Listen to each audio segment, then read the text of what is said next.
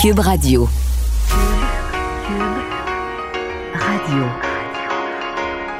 Cube, Cube Radio. Marc-André Leclerc.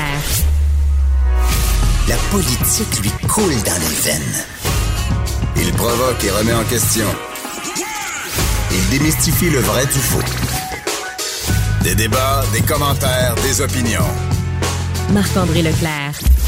Mardi 23 août, il est 15h, une minute. Marc-André Leclerc sur Cube Radio avec vous, hein, bien sûr, en remplacement de Patrick euh, Derry pour également euh, cette semaine. euh, la campagne électorale, vous le savez, hein, est à nos portes et on a eu une grosse promesse hein, en santé euh, de la part du Parti libéral du Québec. Là, la chef de Andelade était du côté de euh, l'Outaouais. Et là, euh, c'est sûr qu'il va y avoir beaucoup de sceptiques. Hein? On pourrait, euh, Madame Andelade là, nous parle d'ajouter 1000 médecins dans le réseau de la santé en 5 ans et de tripler le nombre d'infirmières euh, spécialisées là, des IPS là, d'ici 2030. C'est pas la première fois que le Parti libéral du Québec euh, nous fait des promesses. C'est pas la première fois qu'un parti politique nous fait des promesses de cette euh, nature-là. Et moi, je me demande et, euh, comment les gens réagissent à ça. Est-ce que, euh, bon, je comprends, la campagne n'est pas commencée, mais est-ce qu'on croit encore les partis politiques qui nous font des promesses de cette nature-là? On va rajouter des médecins, vous allez avoir un médecin. Également, euh, M. Dubé, le ministre de la Santé la semaine passée, qui nous disait quoi? Il nous disait, ben, on va faire une agence, le ministère va s'occuper des décisions, mais l'agence va faire vraiment ce qui est sur le terrain. Je pense qu'il y a beaucoup de scepticisme dans la, de des électeurs, de la population.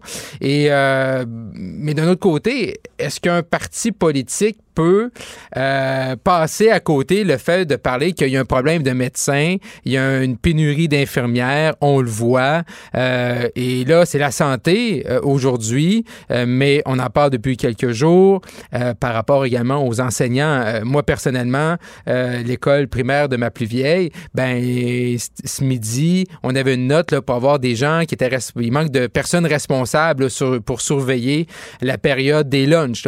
Qu'est-ce qui va arriver? Est-ce ma, est-ce que ma fille va pouvoir euh, dîner à l'école comme prévu ou on n'aura pas le choix d'aller la chercher? Euh, sinon, euh, les candidatures vont montrer un peu partout et là, c'est Québec solidaire. Euh, pour une deuxième reprise, hein, un peu plus tôt cette année, on avait su que la docteure Mélissa Généreux, ancienne directrice de santé publique du côté de l'Estrie, allait porter les couleurs de Québec solidaire du côté de Saint-François, comme je disais, euh, en Estrie. Et là, c'est le docteur Yves euh, du côté de la Gaspésie, qui va tenter sa chance dans la circonscription de Gaspé euh, le 3 octobre. Donc, on voit vraiment, autant tantôt, euh, tout à l'heure, là, quelques instants, on parlait du PLQ avec 1000 médecins, 2000 super infirmières de plus. Là également, euh, M. Nadeau-Dubois là, et Québec solidaire qui nous annonce une candidature qui vient du domaine de la santé. Donc, qu'est-ce que ça nous dit? Ça nous dit que les partis politiques vont parler, bien sûr, de la santé, mais est-ce que la population, par rapport, exemple, dans le cas de M. Euh, euh, là, qui est un ancien directeur de la santé publique, qui a commenté ce qui s'est passé avec la pandémie, est-ce que les électeurs sont toujours, ont toujours la pandémie en tête, veulent toujours entendre parler de la pandémie? Euh, personnellement, avec ce que j'ai vu cet, été, lors des rassemblements, lors des festivals, je suis pas certain que la population là, veut vraiment entendre parler de la COVID-19. Sinon, euh, vous le savez que Justin Trudeau, les libéraux à Ottawa aiment beaucoup hein, euh, mettre le, bout, euh, le bout du nez dans les enjeux et dans les champs de compétences provinciales et j'ai quand même réagi drôlement cet avant-midi lorsqu'on a appris là, que Ottawa euh, avait nommé une infirmière en chef. Je veux dire, euh, les infirmières, les infirmiers font un travail extraordinaire, on l'a vu. Euh, trop souvent, on parle d'une vocation. C'est, je pense, c'est encore plus grand que ça. Mais là, de nommer euh, une infirmière en chef euh, qui sera la voix des 400 000 infirmières au Canada et qui aura comme objectif de stabiliser la main-d'œuvre en santé. Cependant, c'est que la santé, c'est pas de compétence fédérale. Donc, euh, je veux bien que Mme euh, Lee Chapman, une Torontoise qui va avoir ce rôle-là, oui, elle va pouvoir conseiller le, Conseil des ministres. Puis peut-être, comme on dit dans le communiqué, là, comme disait le monsieur, le ministre de la Santé, Jean-Yves Duclos, va avoir un rôle rassembleur. Mais c'est pas dans les champs de compétences du fédéral, c'est provincial, ça. Fait que Mme Chapman, qu'est-ce qu'elle va faire? Dans le fond, euh, elle va parler quoi? Elle va parler avec ses homologues. Elle va, on comprend qu'il y a des grands enjeux. On comprend, on nous dit également qu'elle elle va jouer un rôle là, dans les demandes des provinces des transferts en santé, mais ce n'est pas l'objectif normalement du fédéral de s'occuper vraiment des soins de santé. Les infirmiers, les infirmières, euh, les médecins, euh, les docteurs, c'est des gens qui relèvent du provincial. Donc, je suis pas certain que c'est super avisé comme ça que le gouvernement fédéral nomme une infirmière en chef. Vous écoutez Marc-André Leclerc, Cube Radio. Plusieurs groupes euh, présentement là, font des demandes à l'aube de la campagne électorale et ce matin, c'est la Fédération des pouvoiries du Québec là, qui demande des engagements aux principaux partis politiques. Pour en parler, on va aller rejoindre Bruno Caro, président du CA de la Fédération des pouvoiries du Québec. Monsieur euh, Caro, bonjour. Oui, bonjour. Euh, tout d'abord, euh, donc euh, ce matin, vous avez fait une sortie là, pour interpeller les, les, partis politiques. Également, euh, vous vous êtes vous avez soulevé là, des points d'interrogation par rapport au ministère de la Forêt, des Faunes et des Parcs. Monsieur Caro, pouvez-vous nous expliquer un peu là, c'est quoi les enjeux présentement que les, les membres de la Fédération des pouvoirs rencontrent présentement? Ben, en fait, la cohabitation a toujours été difficile entre la foresterie et puis les pourvoiries. Mais dernièrement, dans les dernières années, ce qu'on voit, c'est que le, problème s'amplifie, ça devient intenable. Puis, euh, s'il n'y a rien qui est fait, il va avoir des impacts économiques, des impacts environnementaux importants. Fait que nous autres, ce qu'on demande, dans le fond, dans le cadre de, la campagne électorale, c'est qu'on demande aux partis politiques, justement, de s'engager à modifier le régime forestier mm-hmm. pour qu'il y ait un plan d'aménagement durable sur chaque territoire de pourvoirie. Fait que ce qu'on demande, c'est pas compliqué c'est pas qu'il n'y ait pas de coupe forestière, mais c'est que les coupes forestières soient faites de façon durable.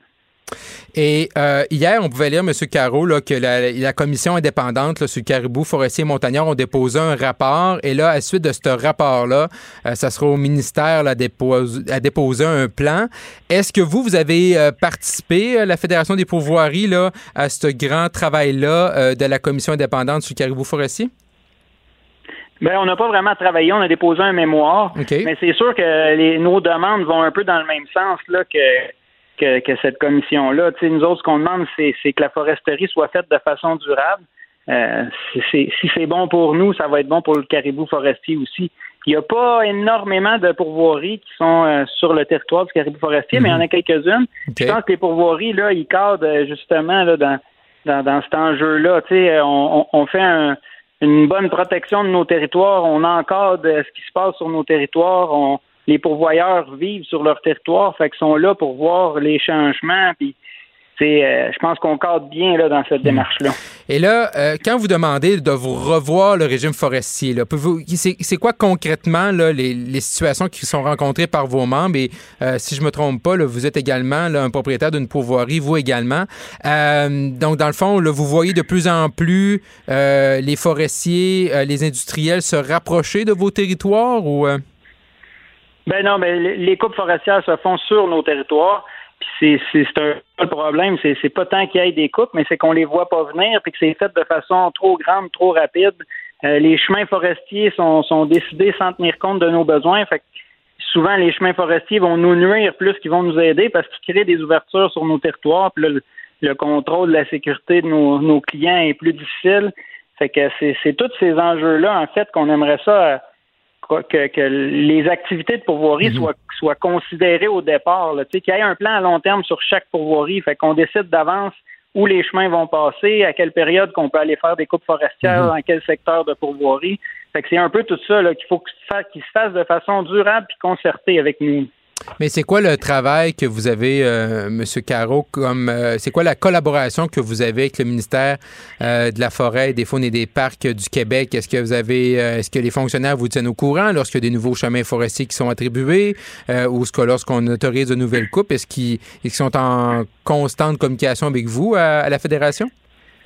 Ben, on est consulté, mais on est consulté en fin de parcours. Donc, on est consulté une fois que les planifications sont faites quand on a des demandes particulières, ben ce qu'on vient faire, nous autres, c'est d'être les méchants qui viennent défaire la planification qui est déjà faite.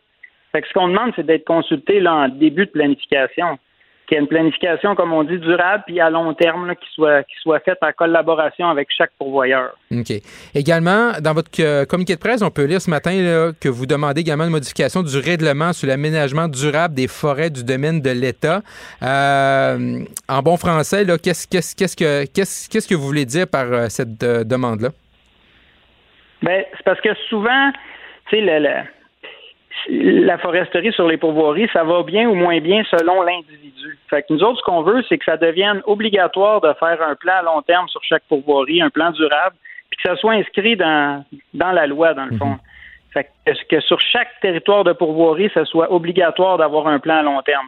Fait que les pourvoyeurs pourraient, un, voir venir les travaux, être capables d'adapter nos opérations en fonction de ça, puis que ça soit fait de façon plus durable. Parce qu'il y a des territoires de pourvoirie là, qui ont qui ont été euh, grandement, je veux pas utiliser de mauvais mots, là, mais qui ont été grandement coupés. Là, puis nous autres, qu'on, on est un accès privilégié à la nature québécoise, mais quand il n'y a plus de nature, euh, c'est difficile d'attirer de la clientèle. là. Mhm. Il y a beaucoup de, de critiques par rapport au travail là, du ministre euh, Pierre là, euh, ministre originaire de l'Abitibi-Témiscamingue, donc le, le ministre là, du euh, euh, MFFP. Euh, de votre côté, euh, donc si la, si la coalition Avenir Québec est, est réélue, est-ce que vous pensez que M. Garderait- devrait garder son poste de ministre de la Forêt? Ben, qu'il garde ou pas, ça, c'est, pas de mon ressort. Mhm. Nous autres, ce qu'on veut, c'est que les c'est que les choses avancent. Tu sais, personnellement, moi, ça fait huit ou neuf ans que je travaille ce dossier-là. Quand on parle aux plus vieux pourvoyeurs, ils vous diraient que ça fait 30 ans. Fait que euh, ça fait 30 ans qu'on se bat. Tu sais, ju- juste pour donner une idée de grandeur, on a quatre ingénieurs forestiers qui travaillent à l'année pour la Fédération des pourvoiries, juste pour défendre les pourvoyeurs. Mhm. Tu sais, c'est quelque chose qui n'a pas de sens. Ces travailleurs, ces ingénieurs forestiers-là devraient travailler à planifier les, les- la foresterie à, à quelque chose de positif. Il faut, faut que les choses changent, puis on va faire ce qu'il faut pour se faire entendre. Peu importe ça va être qui le ministre. Et si jamais euh, à court, à moyen terme, il n'y a pas de modification au régime forestier, est-ce que ça peut mettre en péril euh, certaines pourvoiries? Oui, tout à fait. Les impacts sont de plus en plus grands, puis ça s'amplifie, puis euh, avec les années, tu sais, il reste de moins en moins de forêts, puis nos forêts sont de plus en plus convoitées. Fait qu'il faut, faut que les choses changent rapidement, c'est certain. Il va y avoir des impacts économiques importants s'il n'y a rien qui est fait. Mhm. Monsieur Caro, on est à la fin là, de, de la saison estivale. Est-ce que, euh, bon, après deux ans de pandémie, j'imagine comme dans tous les secteurs, là, vous avez dû vous réinventer euh, le mot à la mode là, euh, durant et après la pandémie. Mais euh, quelle conclusion là, vous tirez sur euh, votre saison 2000, euh, 2022 là? Puis même, je sais que l'automne également, c'est très achalandé. Est-ce que vous, est-ce qu'il y a beaucoup de réservations? Est-ce que les, est-ce que les gens là, sont, de, sont de retour dans vos, dans vos pourvoiries? Ben en fait, même pendant la pandémie, c'est certain qu'on a eu des petites périodes où on était fermés, mais Mhm. euh, on a on a vu une recrudescence de la demande. Les gens ont besoin de se retrouver en nature. Euh, il y a de plus en plus de demandes. Nos, nos installations sont, sont ils ont été complètes toute la saison. OK. Euh, donc on voit vraiment que les Québécois ont besoin d'aller en nature. Puis Mhm. les pourvoiries, ben ils ont été découverts par euh, une bonne partie des, des Québécois. Là. On est, comme je disais tantôt, on est un accès privilégié Mhm. à, à la nature québécoise. Parfait. Bruno Caro, président du CA de la, Fédération des pourvoiries du Québec, également propriétaire d'une pourvoirie. Merci beaucoup, Monsieur Caro, d'avoir été avec nous aujourd'hui. Ça fait plaisir. Bonne journée. Au revoir. Cube Radio. Les rencontres de l'heure. Chaque heure, une nouvelle rencontre. Nouvelle rencontre. Les rencontres de l'heure. À la fin de chaque rencontre, soyez assurés que le vainqueur, ce sera vous. Cube Radio. Une radio pas comme les autres. Allons rejoindre Gilles Proux, chroniqueur émérite au Journal de Montréal, Journal de Québec. Bonjour, Gilles. Bonjour, mon cher confrère.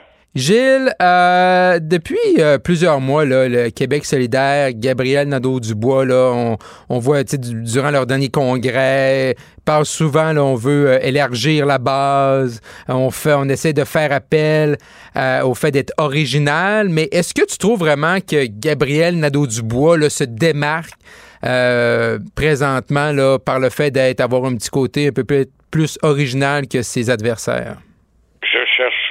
Et je ne trouve pas. Ah non? Alors, il nous fait appel à l'originalité. Quelle originalité?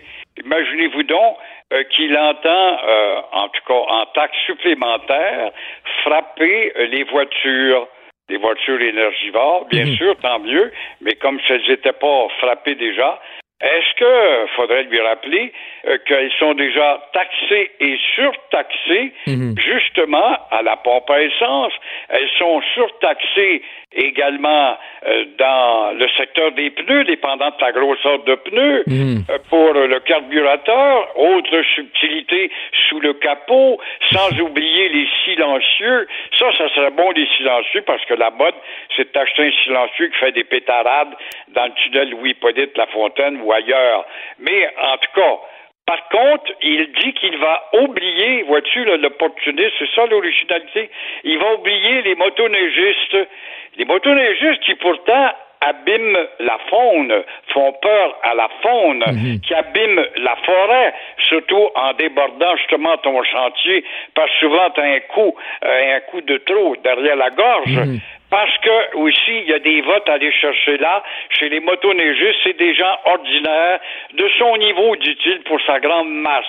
Mais il a oublié les yachts. Les yachts, il y en a des fous en yachts avec des prix de fous, les yachts qui ont converti la rivière Richelieu en boulevard de course, également sur le lac Saint-Louis, par exemple. Mais, euh, par contre, il dit qu'il n'oubliera pas les Alfa Romeo, chers aux pégreux. Ça, c'est très bien, mais je me demande combien est-ce qu'ils vont en taxer là-dessus, des Alfa Romeo, autres bagnoles très basses, des tapes-cul, tu sais, là, Ouais. qui te dépassent, qui peuvent faire 400 000 à l'heure. Euh, quand, ils sont toujours des gars qui sont dans l'import-export. Eux autres, ils vont les taxer. Bon, il y a ça quand même de soulageant. Par contre, il a oublié de parler, encore une fois, il a oublié, il est supposé d'avoir un parti original Ouais. qui pense à tout le monde. Il a oublié le français qui recule. Pourquoi que c'est pas un problème, voyez-vous? À ce parti-là, qui se dit avant tout aussi haut et fort indépendantiste. Je cherche où, mais je ne trouve pas. Mais Gilles, est-ce que tu crois, euh, et j'y faisais référence tout à l'heure, c'est qu'en ouverture, c'est qu'ils sont tout le temps en train de dire, OK, Québec solidaire, on essaie d'appeler, puis d'élargir notre base, puis de, regrouper, puis de sortir de l'île de Montréal. Puis ont réussi à le faire un peu en 2018 avec des circonscriptions à Québec, en Abitibi, en Estrie.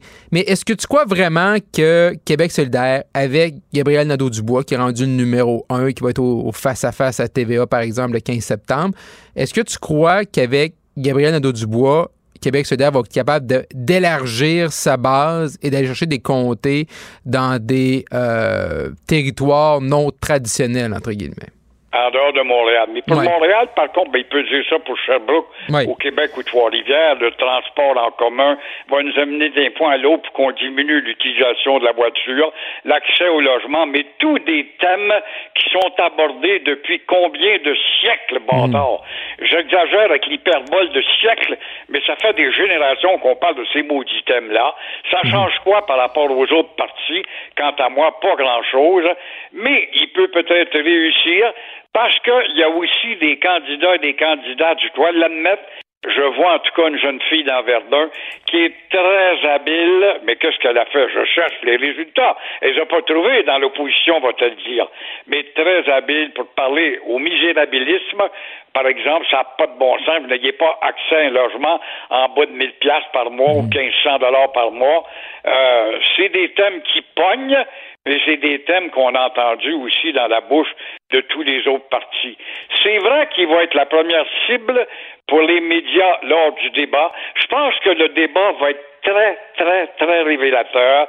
Et c'est là qu'on va découvrir en retard, en retard, justement, le chef du Parti québécois, qui est très ferré, habile, mais très négligé par les réflecteurs des médias. Et quand il aura Mais tu penses-tu, Gilles, c'était. Ouais, mais dans, dans le fond, pour M. Saint-Pierre Plamondon, Gilles, d'arriver en débat en étant sous-estimé, c'est la meilleure chose. là. Je veux dire, tu peux juste surprendre les gens. Il n'y a pas personne le 15 septembre à 20h, lorsque le débat va être lancé par Pierre Bruno, que ses attentes vont être extrêmement élevées sur Paul Saint-Pierre Plamondon. Dans le fond, il va avoir tout à gagner. C'est peut-être la meilleure des positions pour lui. Ben, c'est sûr qu'il aimerait ça être à 45% dans les sondages, mais c'est peut-être la meilleure position pour lui actuellement, non? C'est très vrai, c'est très vrai, mais est-ce qu'il y aura suffisamment de temps pour virer le cerveau de bord entre la date du débat Ah ouais. et euh, le 3 octobre. Ouais, mais je pense pas que son objectif non plus, c'est de, c'est de remporter la, la euh, campagne. Gilles, on- le temps file. Je veux t'entendre sur euh, le chroniqueur là, Michel Girard, Journal de Montréal, euh, ce matin, euh, qui euh, prétendait là, qu'en baissant les taxes de vente, on pourrait mettre un terme au marché euh, noir, euh, en le travail au noir. Euh, Es-tu d'accord avec, euh, Ben, avec Michel ça Girard? Très bon, mais quant à l'application, j'y crois pas. Mhm. Et certains experts, dont Michel, un gars que j'aime beaucoup lire, ils euh, grattent leur imagination justement pour savoir comment est-ce qu'on pourrait payer moins de taxes euh, tout en enrichissant quand même Ottawa et Québec. Faut pas oublier qu'il y a des milliards là-dedans. Et actuellement, le travail au noir euh, nous fait éviter de payer euh, 15% de taxes, hein, les deux taxes, Ottawa et Québec, pour les deux gouvernements.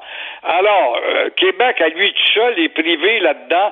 Hey, il y a juste Québec de 17 milliards de dollars. Mhm. Mais il oublie peut-être un aspect. Ce 17 milliards-là retourne quand même la population à acheter. Alors, Gérard va jusqu'à suggérer de diminuer les taxes d'Ottawa et Québec de 15 à 7,5. C'est vrai que ça pourrait être un bel incitatif, mais euh, quand on en a reçu, on en veut toujours plus dans ta tricherie. Hein? Alors, encore une fois, tout ça pour éliminer le travail au noir. La facture en dessous de la table comme l'une de nos expressions souvent, quand on fait affaire avec un gars ou une fille qui nous offre quelque chose, et tu peux capable de me faire une facture en dessous de la table? Alors, toujours est-il, il faudrait lui demander s'il a examiné l'Italie, le royaume mondial de la facture en dessous de, en dessous de la table. Du travail au noir qui n'a pas réussi à se relever. Et si Québec perd 17 milliards grâce justement au travail au noir, il faut se consoler quand même. Le 17 milliards retourne quand même dans la population qui aura à acheter aussi nombre de produits à 15% de taxes. Oui, effectivement. Sauf vrai que, qui travaillent à sauf- la maison, peut-être. Oui, sauf que, peintre. sauf que malheureusement, le travail au noir, Gilles, c'est difficile à, c'est difficile à combattre. C'est comme les paradis fiscaux. Là. Tu sais, tout le temps, les, les politiciens, surtout au fédéral, qui disent oh, nous autres, on va mettre de l'argent, on va mettre plus de fonctionnaires. Mais dans le fond, il y a tout le temps des fiscalistes ou des gens qui se sont plus euh, ferrés qu'eux pour être capables de trouver euh, des. euh, d'être capables de, de faire appel aux paradis fiscaux. Tandis T'as que. raison. Je te donne un exemple de mémoire. J'avais interviewé Paul Martin dans le temps, il était premier ministre, et euh, il racontait, mais il s'est rien fait. Il dit, savez-vous, Monsieur Pro, il dit, vous prenez par exemple des immigrants qui viennent ici, ils restent 5, 10, 15 ans, ils ont automatiquement droit à la pension universelle.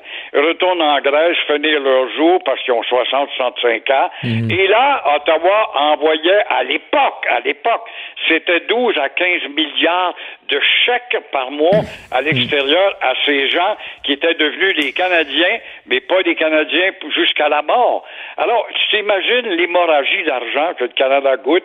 faut qu'il gratte les ménages. Il faudrait qu'il fasse appel à la civilité et faire sauter certains programmes qui sont trop aveugles dans ce cas-là.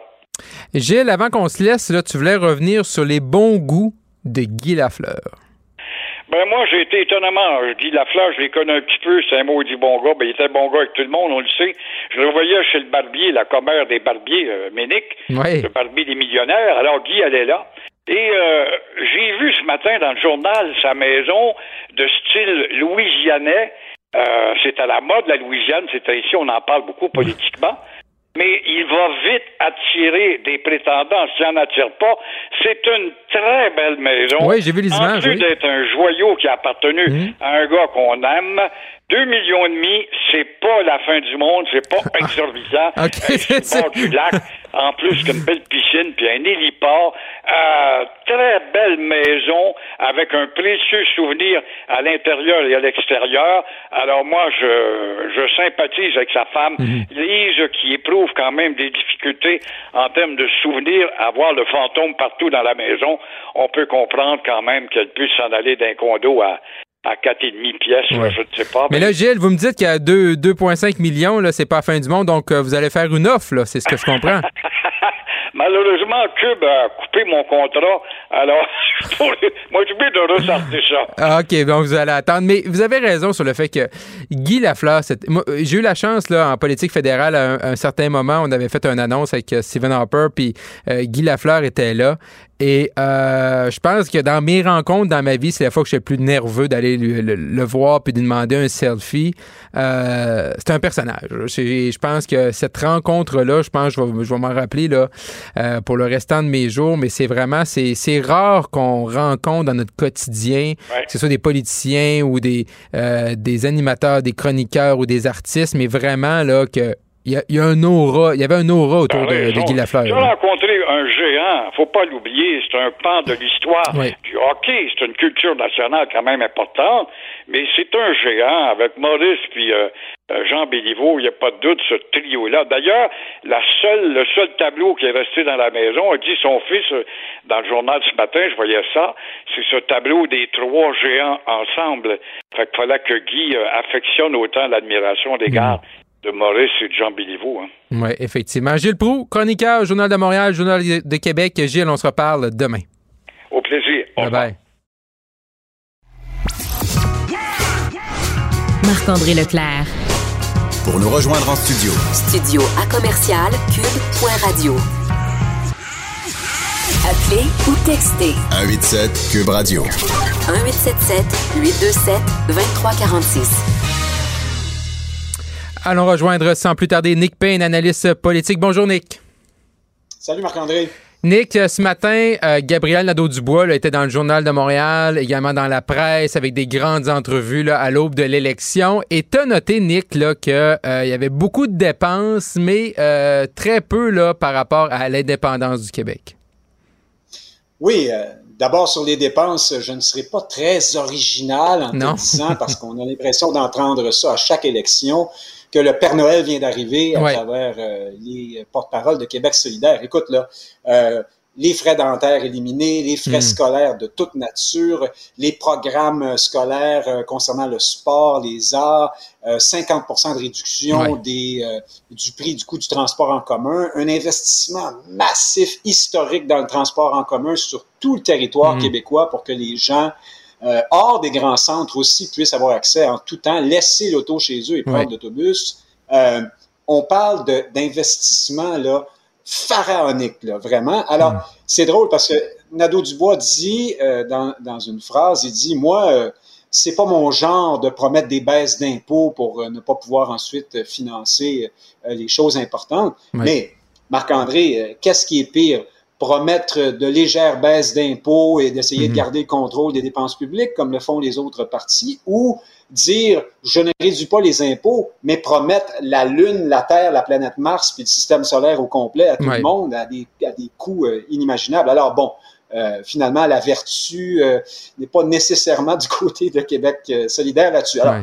le cadre financier n'est pas sorti. Il faudra voir comment tout cela se, se finance. Et puis, pour répondre à l'autre partie de ta question sur la, la question de l'indépendance, ben ça, c'est c'est fascinant. Nous sommes au Québec, euh, là où les partis indépendantistes, depuis deux ou trois décennies maintenant, sont des partis qui ne s'occupent jamais de l'indépendance. Alors là, le Parti québécois, ça vient de changer, on en parlait hier, mais pour Québec solidaire, c'est quand même assez extraordinaire. Pas un mot de Nadeau-Dubois sur cette Mm. question-là, même pas une allusion euh, ou euh, Mais est-ce que vraiment, euh, Nick, est-ce que vraiment Québec solidaire, euh, tu sais, moi, quand je mets les, les partis politiques là, sur, euh, sur, l'échiquier, là, est-ce qu'on peut vraiment dire que c'est un parti qui est indépendantiste? Il n'en parle jamais. Ben oui, c'est un parti qui s'est posé la question lui-même hein, lors Mm. de sa fondation. Il y a eu un vote au congrès de fondation de Québec solidaire. Serons-nous souverainistes ou pas? Ouais. C'est assez particulier déjà sur un enjeu de fond comme celui-là.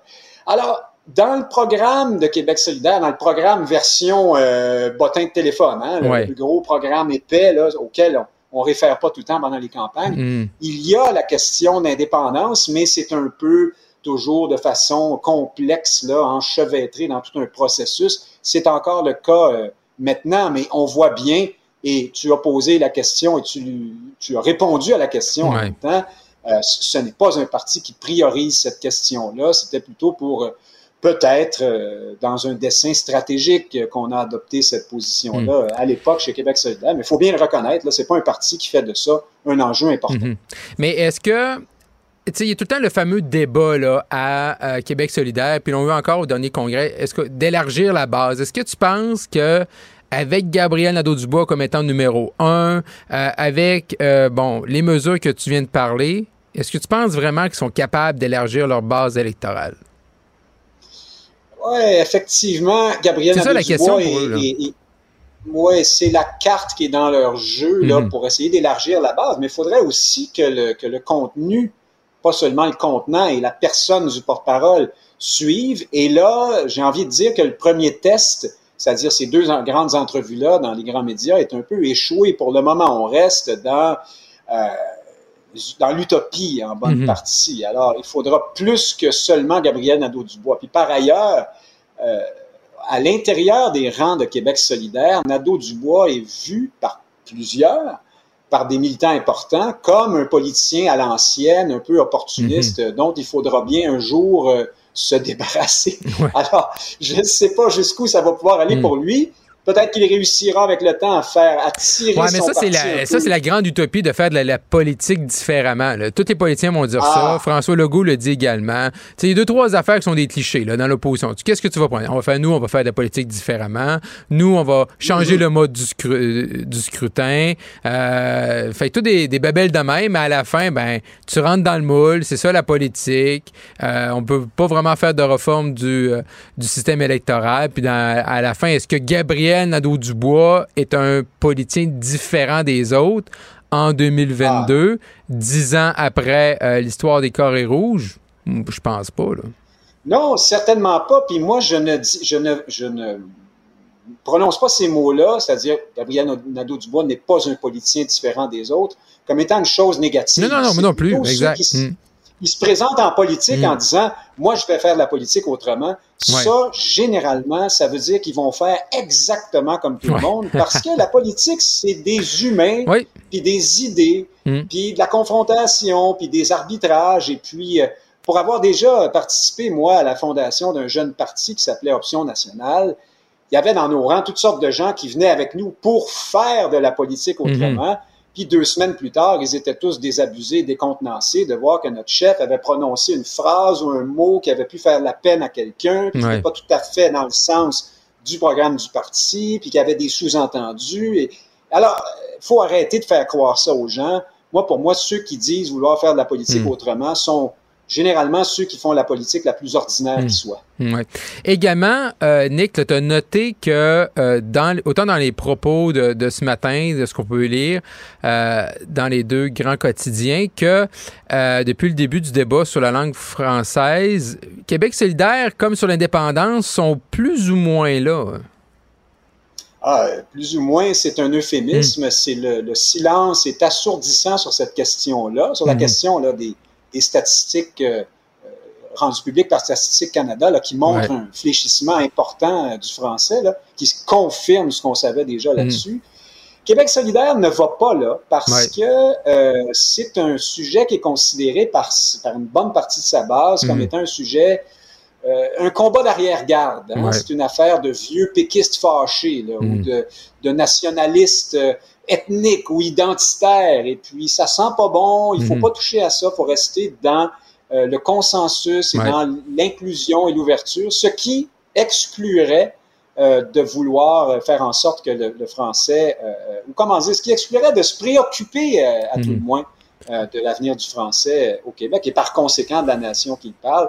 Québec solidaire comme parti indépendantiste, puisqu'on se dit indépendantiste chez Québec solidaire, aurait pu se battre contre mhm. ça et dire non, non, vous savez, ces questions-là sont importantes et ce n'est pas parce qu'on se mhm. préoccupe de l'avenir du français qu'on est raciste, fermé ou nationaliste, identitaire, ethnique, etc. Mais manifestement, euh, c'est trop payant électoralement, mhm. en tout cas jusqu'à un certain point pour Québec solidaire, de se cantonner dans l'idée que ces sujets-là sont, radioactifs. Également, Nick, ce qu'on va surveiller durant cette campagne-là, c'est euh, du côté d'Ottawa, le Bloc québécois. Qu'est-ce que le Bloc québécois va faire durant la campagne? Et c'est clair depuis plusieurs mois. Et, leur chef là, au Bloc québécois, et François Blanchette, l'a annoncé qu'elle allait être aux côtés euh, du Parti québécois. Selon toi, est-ce que c'est une bonne chose, une mauvaise chose, autant pour le Bloc que pour le PQ? Ben, c'est une question qu'on se pose depuis toujours. Hein? Est-ce que mm. le bloc, à quel point le bloc sera-t-il proche du PQ dans la prochaine élection et vice-versa d'ailleurs? Mm. C'est plus complexe aujourd'hui parce que le Parti québécois est en train de devenir un tiers parti, pour ne Mhm. pas dire qu'il l'est déjà. Et on a vu dans les récentes élections le Bloc se rapprocher tellement de la CAQ que c'était rendu la CAQ fédérale aux yeux de plusieurs. Mhm.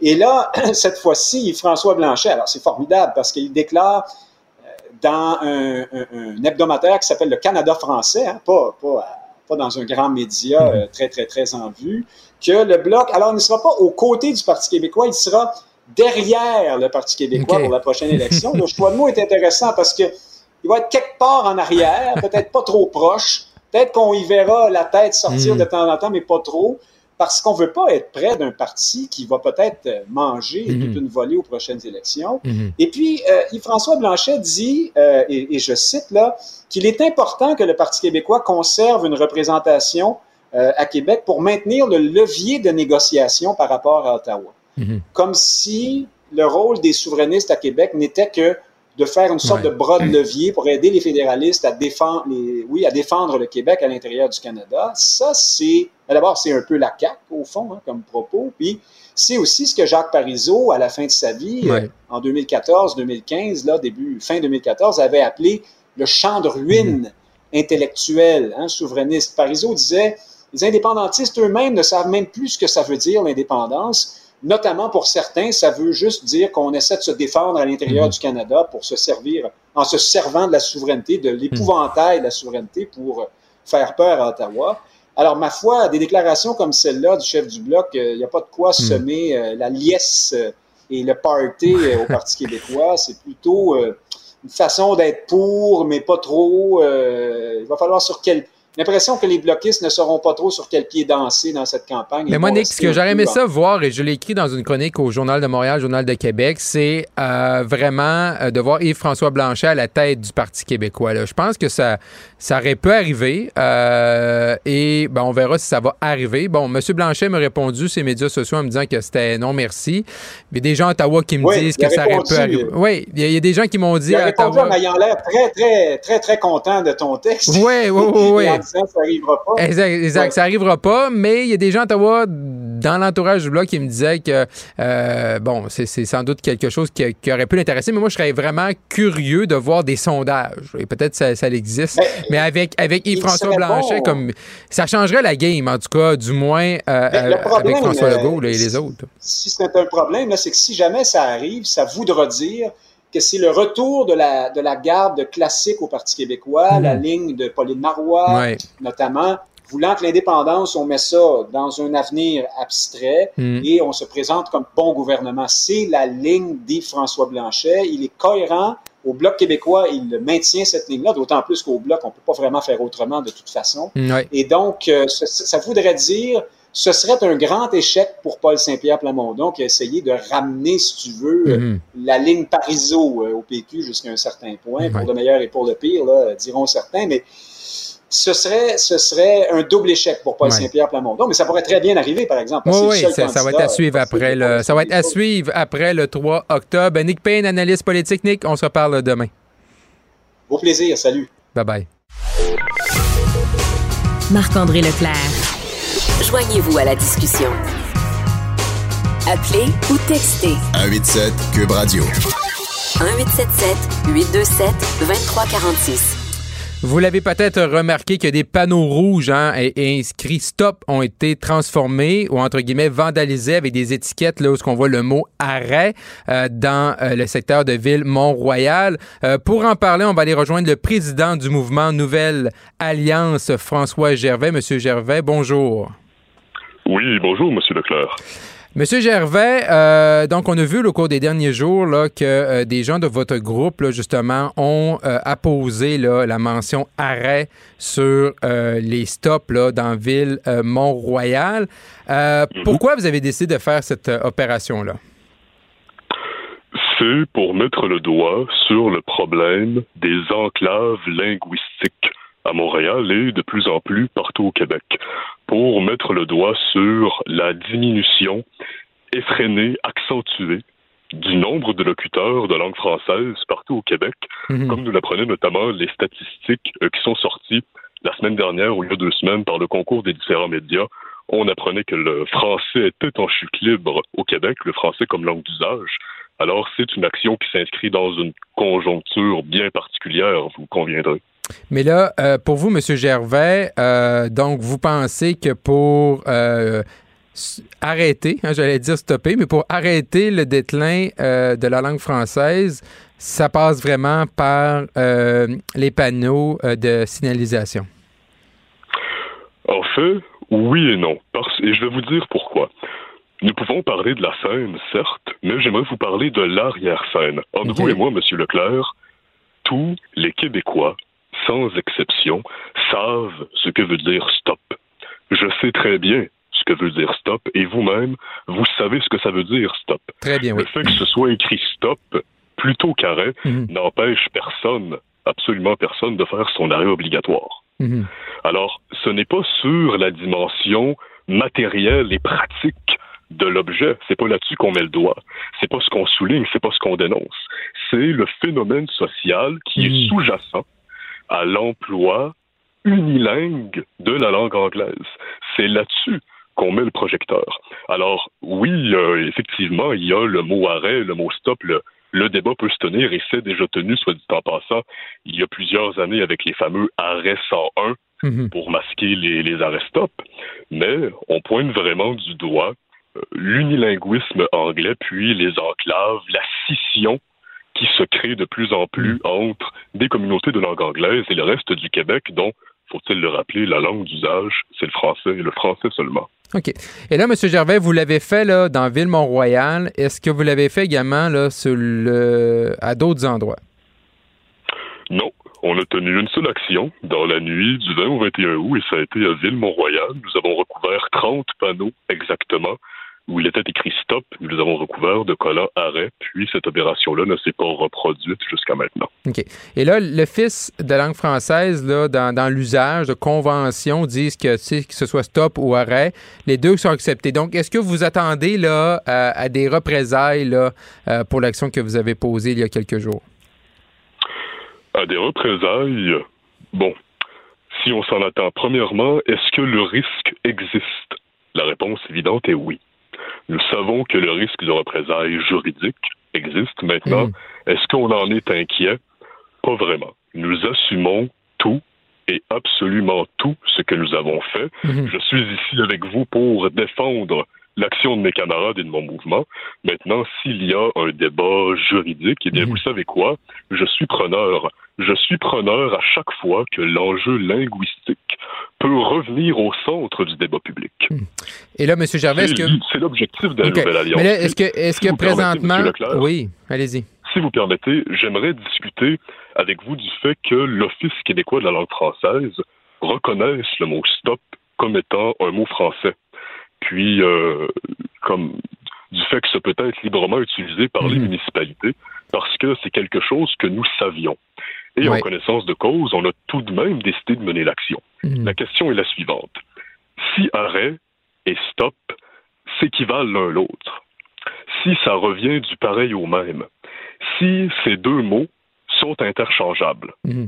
pourquoi le mot stop est-il systématiquement employé pour la signalisation dans les communautés de langue anglaise? Hmm. Pourquoi est-ce que ce n'est pas écrit arrêt comme dans l'immense majorité des mhm. municipalités québécoises. Je veux dire, la question se pose, y a-t-il un, esprit profondément sécessionniste, entre guillemets, qui sous-tende le fait de se séparer euh, symboliquement du reste du Québec de, sa langue et de ses usages? Mhm. La question se pose et il reste quand même sans réponse. Mais est-ce que présentement, là, donc, Ville-Mont-Royal a été là, euh, le lieu de votre première action? Est-ce que euh, vous avez déjà ciblé d'autres municipalités ou d'autres arrondissements, par exemple, que ce soit à Montréal ou dans d'autres régions? Euh, est-ce que vous avez déjà ciblé d'autres endroits où Stop est utilisé? Non, pas du tout. Pas d'aujourd'hui. Puis, pour parler bien franchement, je suis d'avis que le message a été passé. Je suis d'avis que nous avons été entendus, mhm. que le débat, dans une moindre mesure, a mhm. été remis sur la table et peut-être même que ça va s'accentuer au cours des prochains jours. Euh, alors, En date d'aujourd'hui, non. Euh, ce que je vous dis, c'est mission accomplie. Monsieur Gervais, on est à l'aube d'une élection électorale et votre mouvement là, se décrit comme un mouvement indépendantiste. Est-ce que durant l'élection, vous allez euh, de près ou de loin appuyer une formation politique? Non, c'est pas dans notre mandat. Le mouvement, le mouvement que je préside, Nouvelle Alliance, est un mouvement non partisan. C'est-à-dire, et nous, c'est une philosophie à laquelle nous tenons beaucoup. Nous ne répondons pas d'un parti politique. Hmm. Bien avant de défendre des princes, nous défendons des principes. Alors, nous défendons des idées. Nous avons comme vocation d'infuser les, enjeux de, la question nationale, de la hmm. question de l'indépendance, de la langue française notamment au sein de la société québécoise, plus précisément au sein de la jeunesse qui constitue notre public cible. Mais non, on n'a pas, euh, on n'a pas vocation à soutenir ouvertement une formation politique. Nous tenons à répondre de nous-mêmes et de nous-mêmes seulement. Mais j'imagine que vous allez chercher, euh, durant cette campagne-là, à mettre l'enjeu euh, du français, de la langue, que ce soit dans le débat public. Naturellement. Naturellement. Et de quelle façon vous allez faire, M. Gervais? on profite de la fenêtre politique pour faire avancer nos idées, oui. Et de quelle façon vous allez euh, mettre de l'avant l'enjeu de la langue française durant euh, les prochaines semaines euh, électorales? Alors, la Nouvelle Alliance, c'est un mouvement de terrain. Alors, nous pouvons songer à des actions du même acabit, à ce que nous avons fait avec les panneaux de la signalisation, mais pas que nous avons aussi une dimension plus intellectuelle que nous voulons apporter au débat. Hmm. On ne fait pas l'action pour l'action. Nous sommes des gens d'idées, nous sommes des gens de principe. Alors, nous entendons produire des textes, nous entendons développer des idées, être un véritable laboratoire d'idées. Vous savez, nous souhaitons contribuer à la culture politique et c'est de là qu'émane le débat. Alors oui, on va être présent sur le terrain, sur les réseaux sociaux aussi, et avec euh, une plume et un crayon mhm. pour se faire voir et pour faire parler de l'indépendance. Mais quand vous dites mouvement de terrain, là, qui sont euh, les personnes dans votre dans votre mouvement? C'est qui ces, ces personnes-là? Est-ce qu'il y, a un portrait type euh, du membre euh, du mouvement Nouvelle Alliance? Oui, en fait, bon, aujourd'hui, je parle davantage au nom de mon organisation hmm en mon nom propre. Alors, je vais tenir l'identité des membres secrète par respect pour eux. Toutefois, je peux bien vous parler du profil type, comme vous dites. Nous sommes en majorité composés d'étudiants, de jeunes étudiants. Je vous dirais que notre moyenne d'âge est entre 20 et 35 ans. OK. Et mais là, vous parlez. Donc, vous, vous êtes euh, étudiant vous-même, là? Oui, je suis moi-même étudiant. Parfait. Et là, donc, est-ce que quoi, vous tenez des réunions? Comment, comment est venue l'idée de former la nouvelle alliance? En fait, vous savez quoi, M. Leclerc, on parle énormément de confinement dans les mhm. temps qui courent. Puis, nous, jeunes indépendantistes, on en est venu à la conclusion que nous devions déconfiner l'indépendance, déconfiner les enjeux relatifs à la question nationale d'Internet et des réseaux sociaux. Nous remarquions que nous avons, que nous avions de bons militants, nous avions de bonnes intentions, mais que plus souvent qu'autrement, Internet était le seul outil dont nous disposions. Et il était temps pour nous de prendre contact avec le réel, de se réenraciner, de mener des actions concrètes de terrain mhm. qui parlent beaucoup aux gens, qui parlent au public. Ça, euh, je pense, la preuve n'est plus à faire. Mhm. Puis justement, des mouvements indépendantistes de terrain, un peu à la manière du RIM dans les années 60. Nommez-moi en un ou nommez-moi en deux. C'est très difficile de nommer ça sur le bout des doigts. Je pense qu'on est assez unique en notre genre. Et en terminant, euh, M. Gervais, euh, est-ce que, euh, tu sais, durant les élections, toujours là, les, par rapport aux dépenses et tout ça, des tiers partis, est-ce que vous allez vous enregistrer auprès d'Élections Québec comme un tiers parti? Non, c'est pas prévu à court terme. La Nouvelle Alliance tient à demeurer un mouvement politique et à ne pas s'engager dans l'arène électorale. Être non partisan mhm. n'implique pas cependant d'être apolitique. Nous sommes éminemment politiques, mais au lieu d'être à l'Assemblée de poser des questions, nous voulons infuser nos idées, encore une fois, au sein de la société et au sein de la jeunesse. C'est notre objectif pour l'instant. Bien compris. François Gervais, président du mouvement Nouvelle Alliance, merci d'avoir été avec nous à Cube Radio aujourd'hui. Merci à vous. Au revoir. Bonne journée. Marc-André Leclerc. Il s'intéresse aux vraies préoccupations des Québécois. La santé, la politique, l'économie. Savoir et comprendre. Marc-André Leclerc. Je te rappellerai que 1,3 milliard, 44 milliards de dollars. C'est beaucoup, beaucoup d'argent. À partir de cet événement-là, il y a eu un point de bascule. Un directeur de la section argent, pas comme les autres. Yves Daou. Bonjour Yves. Salut Marc-André. Yves, euh, entente, là, et on sait que le, chancelier allemand est là, euh, entente est au pays, entente historique là, entre le Canada et les fabricants Mercedes et Volkswagen. Hey, Marc-André, euh, l'arrivée d'un chancelier allemand euh, depuis deux jours, il n'a jamais fait autant de bruit dans l'histoire. exact. Dans l'histoire de la couverture économique, deux jours de chancelier allemand, mettons que ça fait beaucoup. Mais d'abord, évidemment, il y a une annonce qui a été faite euh, ce matin entre le premier ministre canadien Justin Trudeau et le chancelier allemand Olaf Scholz, mhm. qui était faite à Toronto. Et là, il y a une entente euh, entre Ottawa là, sur, euh, avec le fournisseur Volkswagen et Mercedes-Benz touchant tout ce qui touche la filière de la voiture électrique. Parce que tu sais que la voiture électrique, c'est, bon, il y a un aspect automobile physique, mais tu as aussi la batterie électrique qui nécessite beaucoup de ce qu'on appelle des, des, matériaux comme le lithium, euh, le cobalt, le graphite, etc., qui sert à... Et ça, bien évidemment, les Allemands euh, ont trouvé que le Canada, on était riche en cette ressource. Mhm. Et donc, là, ils ont décidé de faire une entente qui permet donc à, ces compagnies allemandes-là d'avoir accès à ces ressources-là ici euh, au Canada. Euh, bon, évidemment, le détail complet, là-dessus, il y a des annonces politiques, puis ça va prendre dix ans avant de, voir le détail. Mais c'est quand même un signe clair que quand même deux géants de la construction automobile mhm. considèrent le Canada comme une ressource potentielle pour leurs besoins d'électrification de, de leurs voitures. Je te rappellerai quand même là, que euh, le gouvernement du Québec, euh, particulièrement euh, M. Euh, François Legault et Pierre Fitzgibbon ont établi que les, euh, nos ressources de ce qu'on appelle pour la batterie électrique, ce serait, dans le fond, le pétrole du 21e siècle. Et à l'époque, en 2020, il a lancé l'idée que le gouvernement allait vers un projet de 2 milliards pour investir mm-hmm. dans justement la batterie électrique. Et là, récemment, on a mis à jour un peu avec Pierre Fitzgibbon, tout ça. Et là, on parle déjà qu'au Québec, là, il y a entre 5 et 7 milliards d'investissements qui sont déjà faits dans cette filière-là.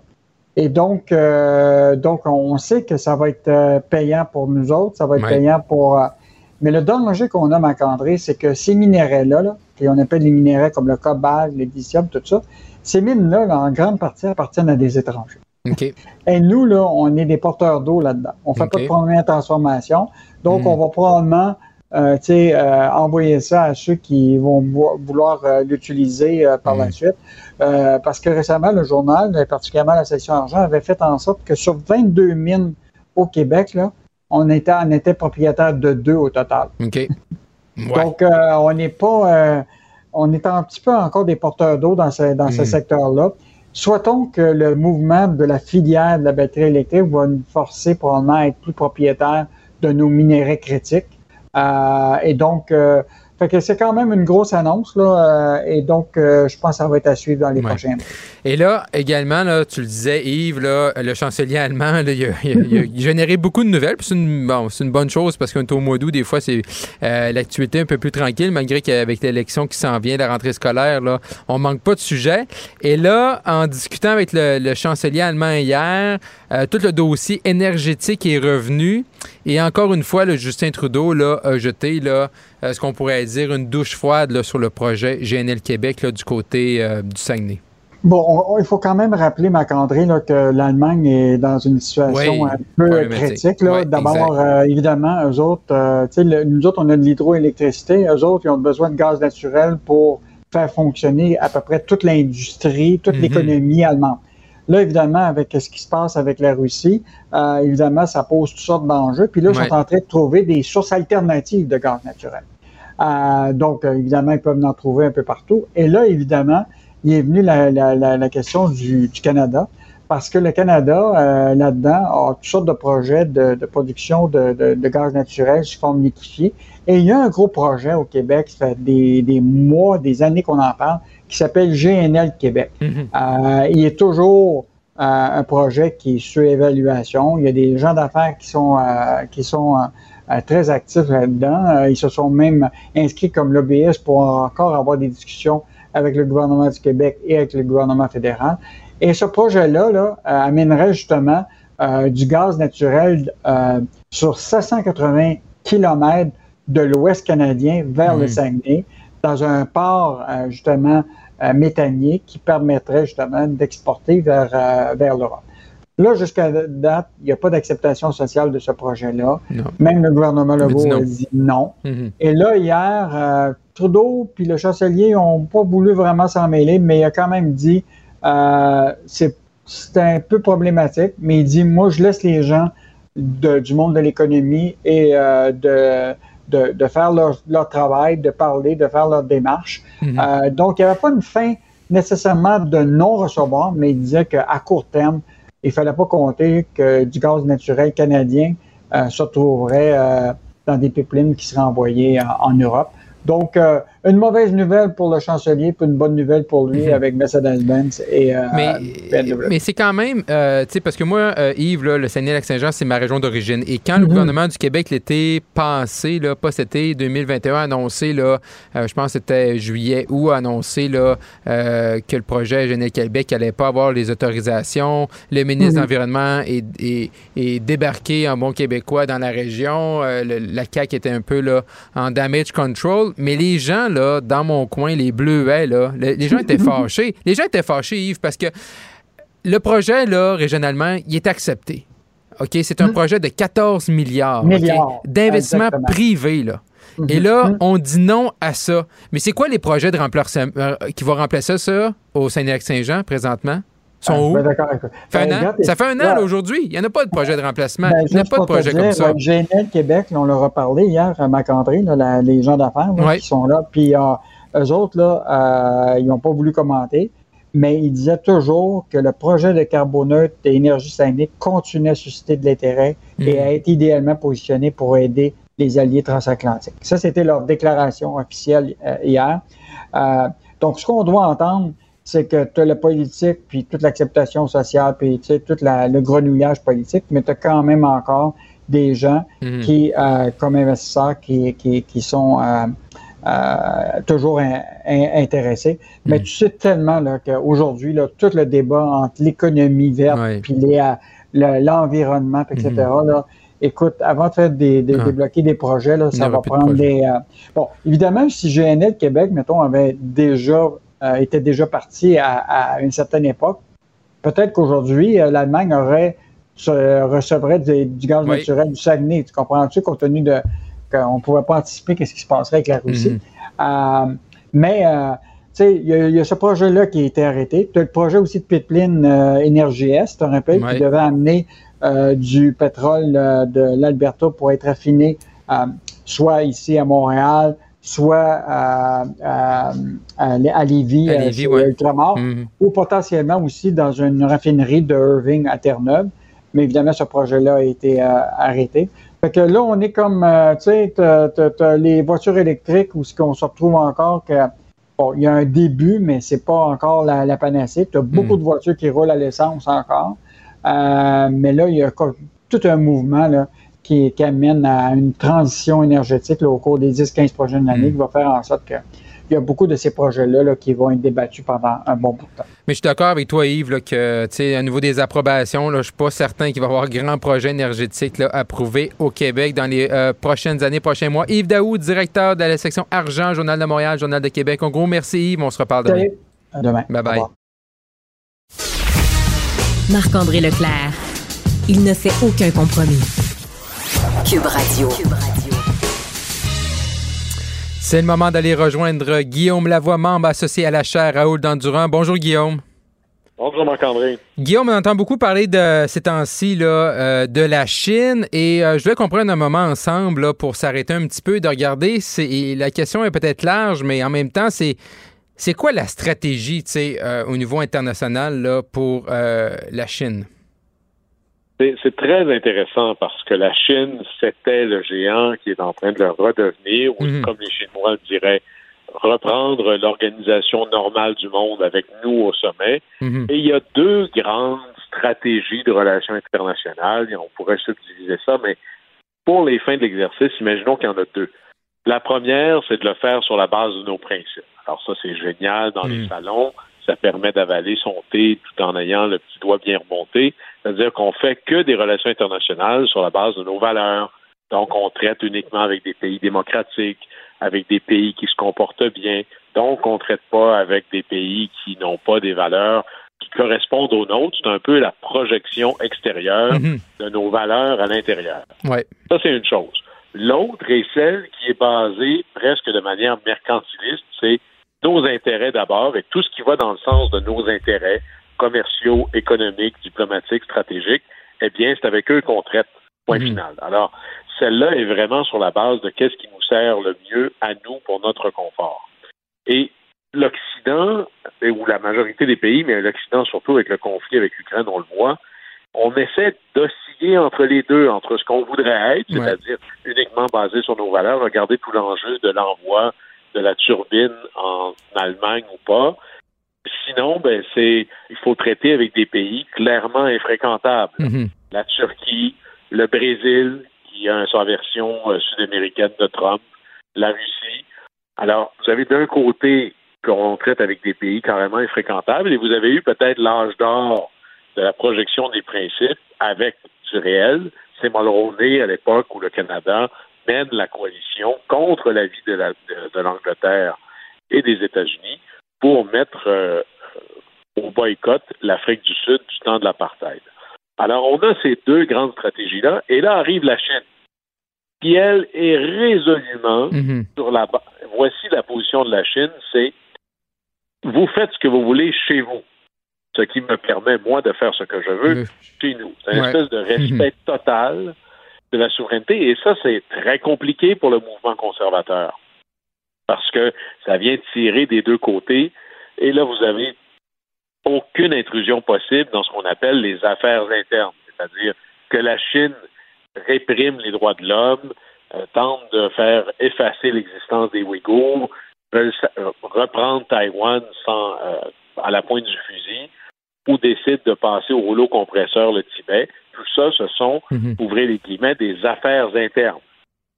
Mais comme ils exigent ça du reste du monde pour eux, la Chine a euh, cette position-là, mais de manière absolue par rapport aux autres pays. Et si vous allez, par exemple, en Afrique, un continent où il y a passablement de pays infréquentables, mhm. et là je parle de leur gouvernement, la Chine est le seul pays qui réussit à réunir tous les pays africains autour de la même table.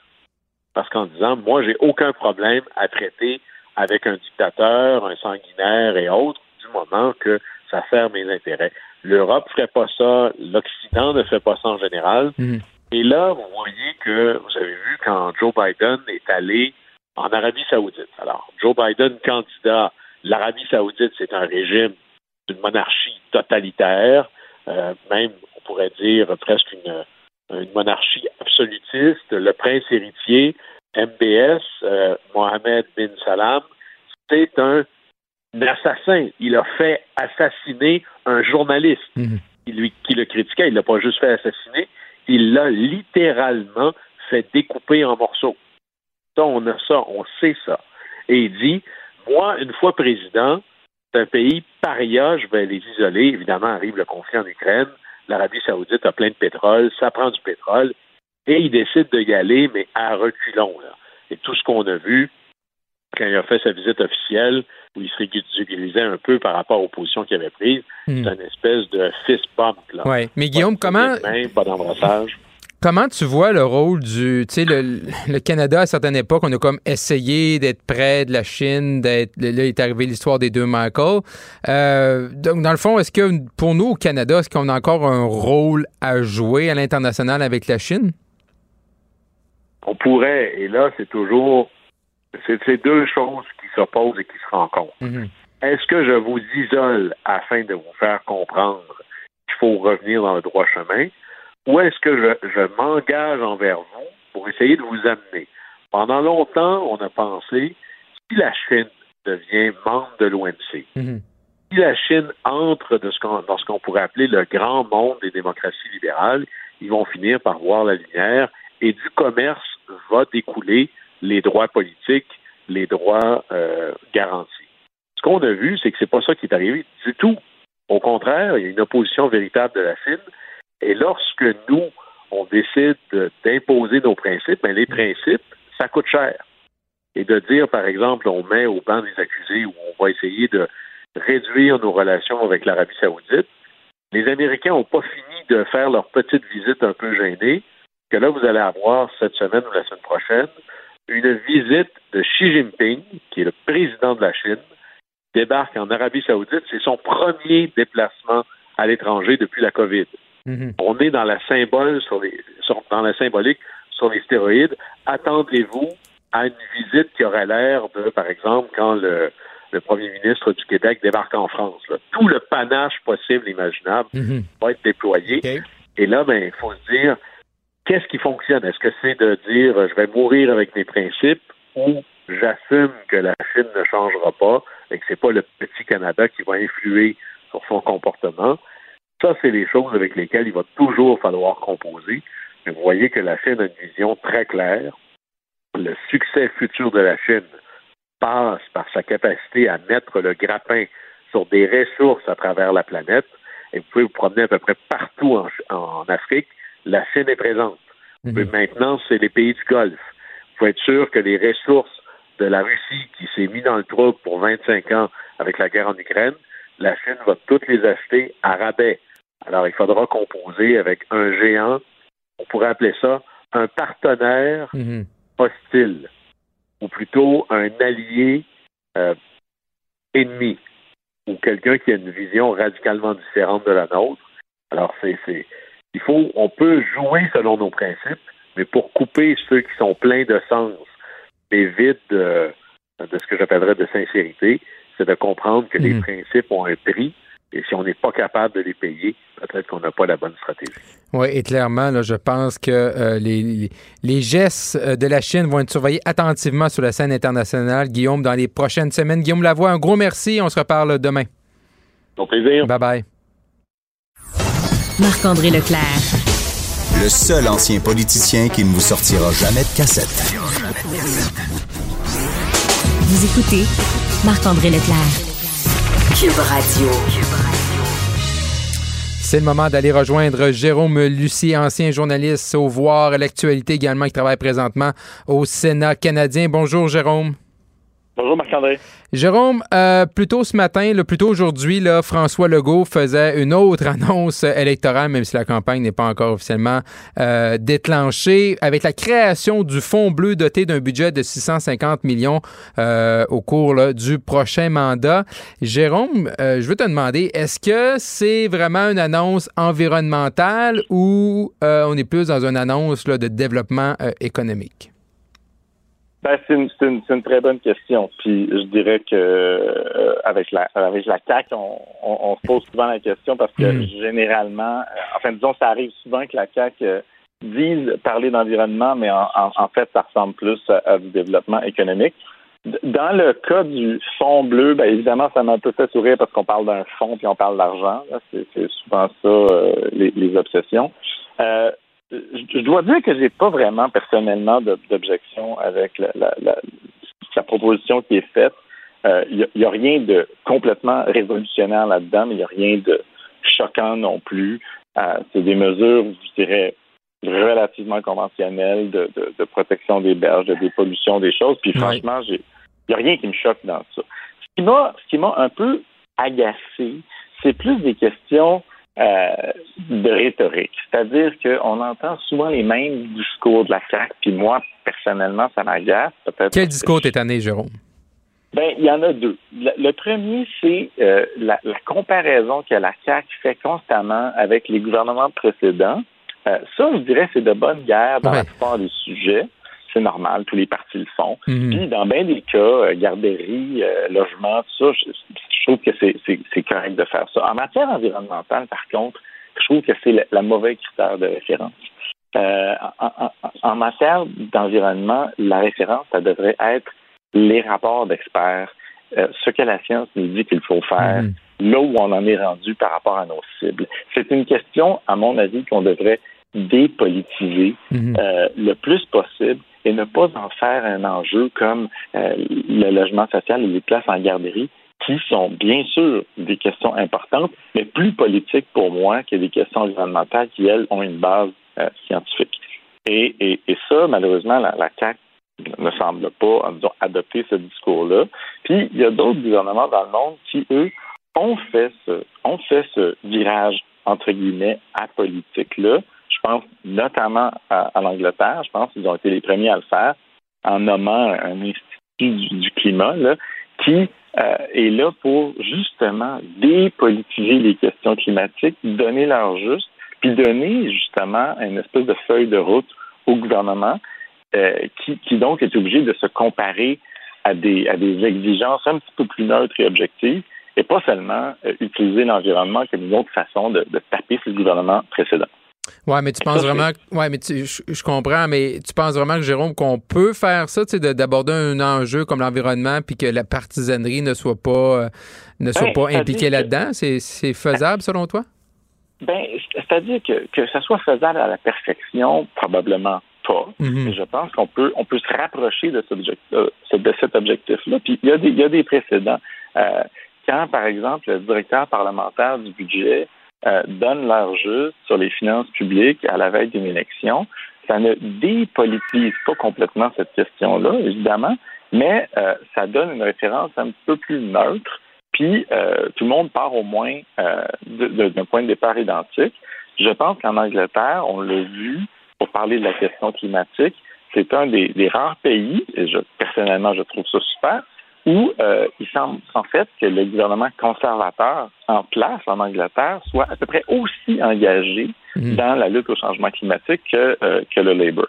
Donc, c'est en Angleterre, la, la, dépolitisation de la question environnementale et climatique est beaucoup plus avancée, je dirais, euh, qu'au Canada et au Québec. Puis moi, personnellement, je, je, trouve ça une très bonne chose parce que c'est un de ces enjeux que je souhaiterais sortir de la politique. Mhm.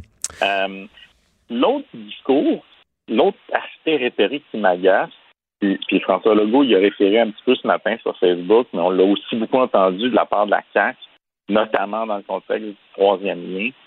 C'est cette idée qui revient toujours d'un gouvernement pragmatique qui trouve un équilibre entre l'économie et l'environnement.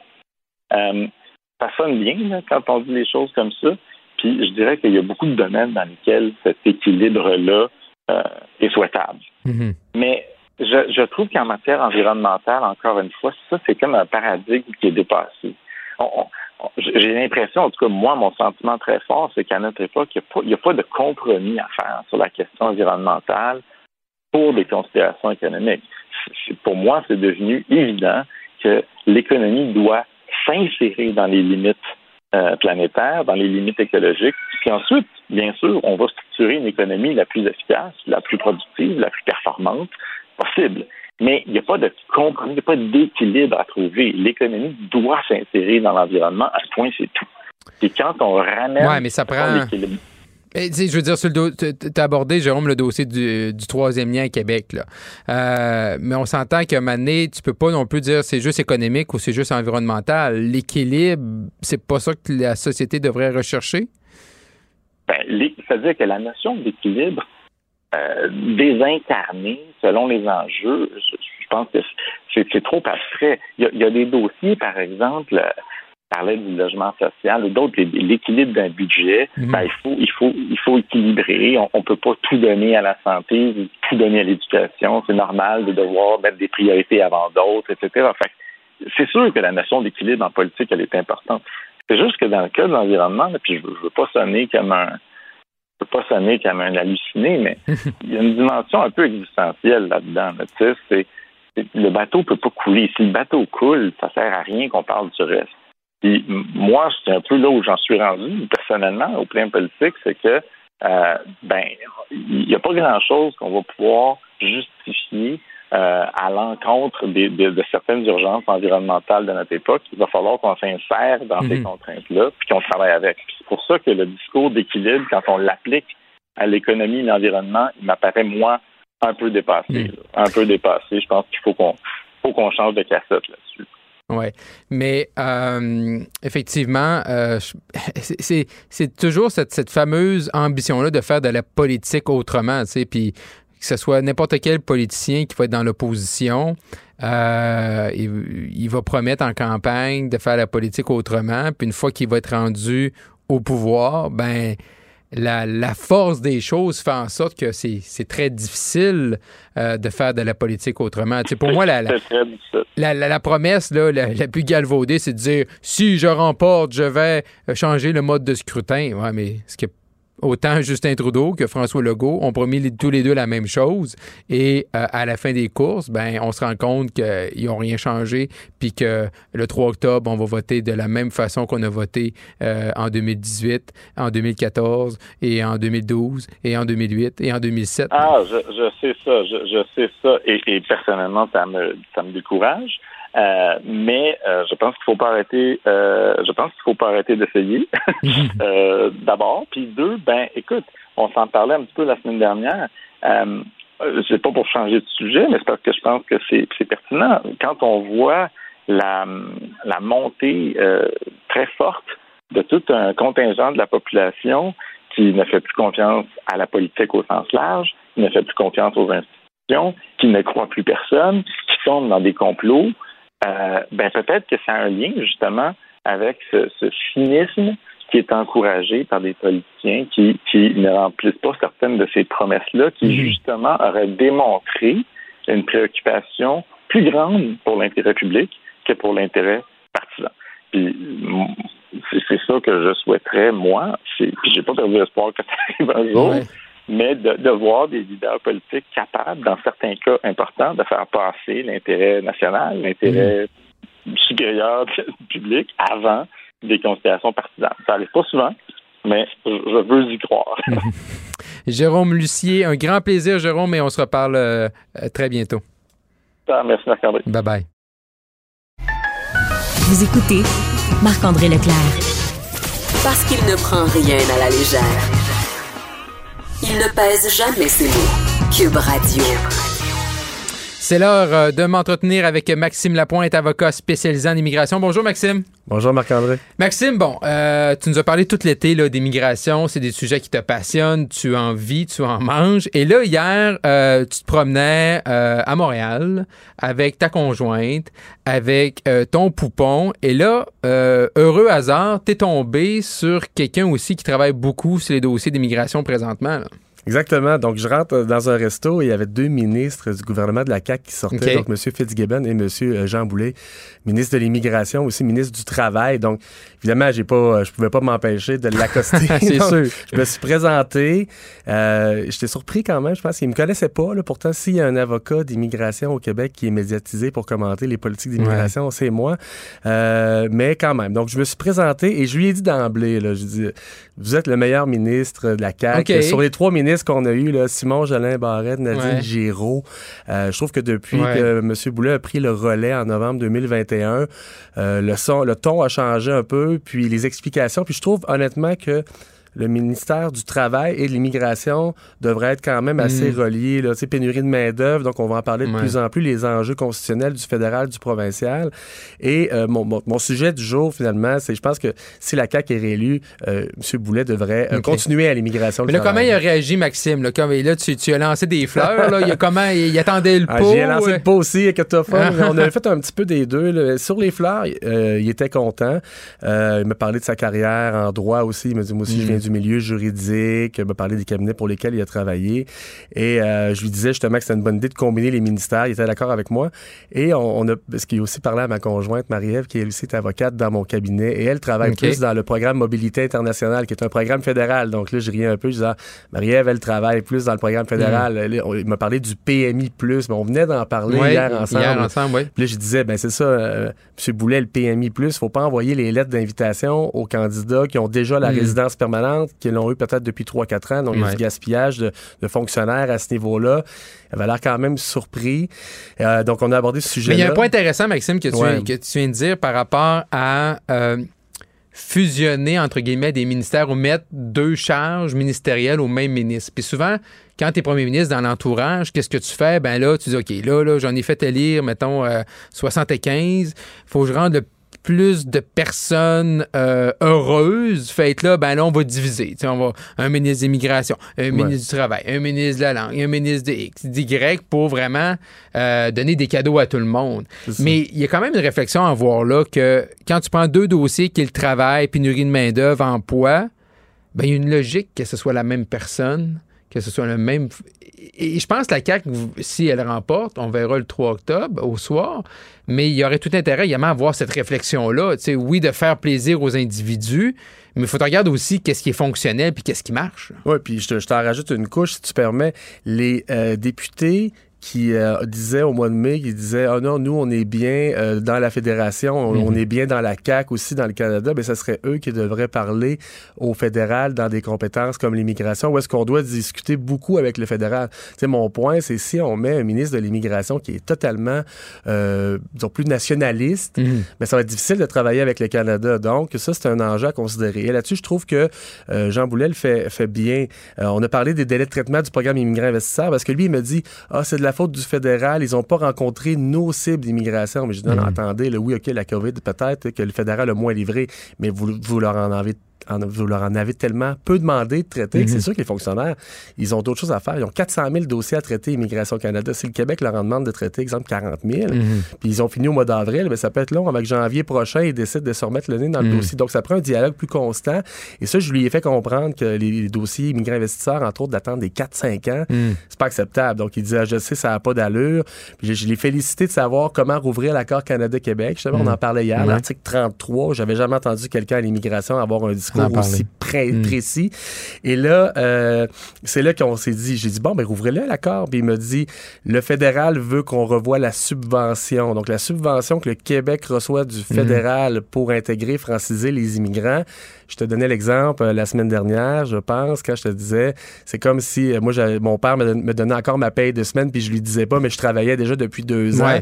Mais là, finalement, c'est le père qui a dit, hey, je pense, mon fils, c'est le temps que je te coupe un petit peu les rênes, parce que hmm. pour te faire une histoire courte, le, Québec reçoit plus de 50% des fonds qui sont liés à l'immigration du fédéral aux provinces, mais prend à peu près 20% des hmm. immigrants totaux du Canada. Donc là, le fédéral a dit on peut pas vous donner autant d'argent si vous ne hmm. faites pas plus d'efforts pour accepter de l'immigration. Mais tôt ou tard, Maxime, il va y avoir une discussion par rapport à ça. autant sur le nombre, autant sur euh, euh, tous les outils, les programmes, le financement, tu viens juste de le dire. Il n'y aura pas le choix, le provincial et le fédéral, les pouvoirs également, d'avoir une discussion. Là. Je comprends ben, que... Le mécanisme est tellement simple en plus. C'est dans l'accord un délai de hmm. six mois pour renégocier, donc c'est facile à ouvrir. Mais euh, comme je t'ai dit, il y a deux ministres euh, d'immigration dans le passé, Simon mm. Jolin Barrette, David Hurtel, m'ont dit Ah non, nous, on veut pas rouvrir ça. On reçoit hmm. tellement d'argent du fédéral qui va dans le fond des générations. Nous, euh, non.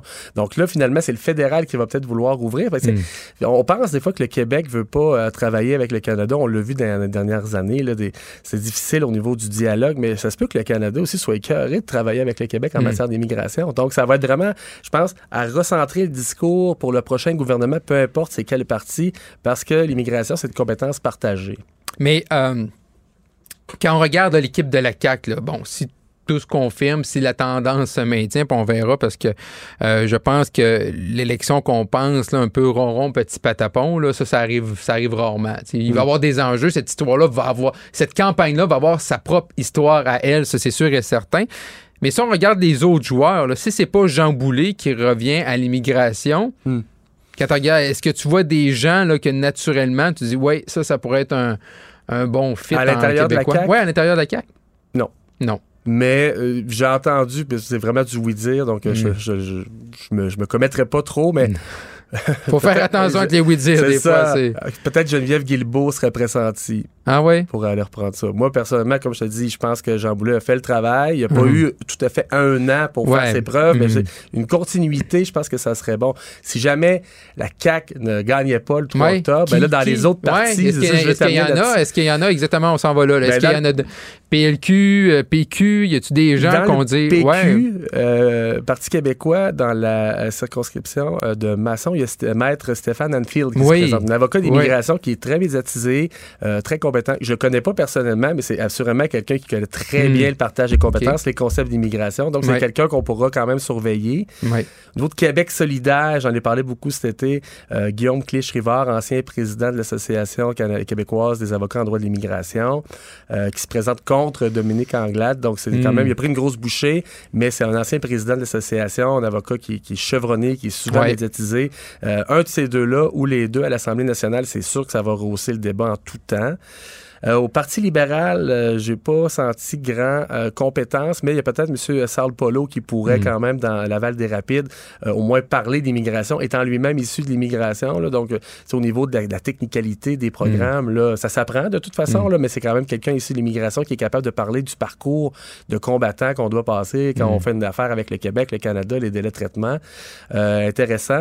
Finalement, Parti conservateur du Québec, on l'a vu dans leur plateforme électorale, malheureusement, aucun engagement. Ah non? Il n'y a rien dans ce qu'on a annoncé en fin de rien. Euh, J'ai parlé à Eric Duhem au téléphone dans les dernières semaines, euh, puis il me disait c'est pas un sujet qu'on croit qui va être majeur dans la campagne, donc c'est quand même euh, peut-être un caillou dans le soulier. Est-ce que c'est un angle mort, tu penses, pour eux présentement? On que... peut pas se pointer en campagne électorale, selon moi, hmm. là, puis je suis pas politicien de carrière, mais quand même, dans les débats, si on n'a pas un minimum de compétences sur hmm. l'immigration, quand tous les partis vont avoir leur fameux chiffre, c'est 50 000, 70 000. Ah ben là, je trouve ça intéressant, Maxime parce que souvent, moi, j'ai vécu la campagne fédérale de 2015 où il y avait les réfugiés syriens. Puis il y avait tout le débat là, entre les différents partis politiques. Euh, tout le monde lançait son chiffre.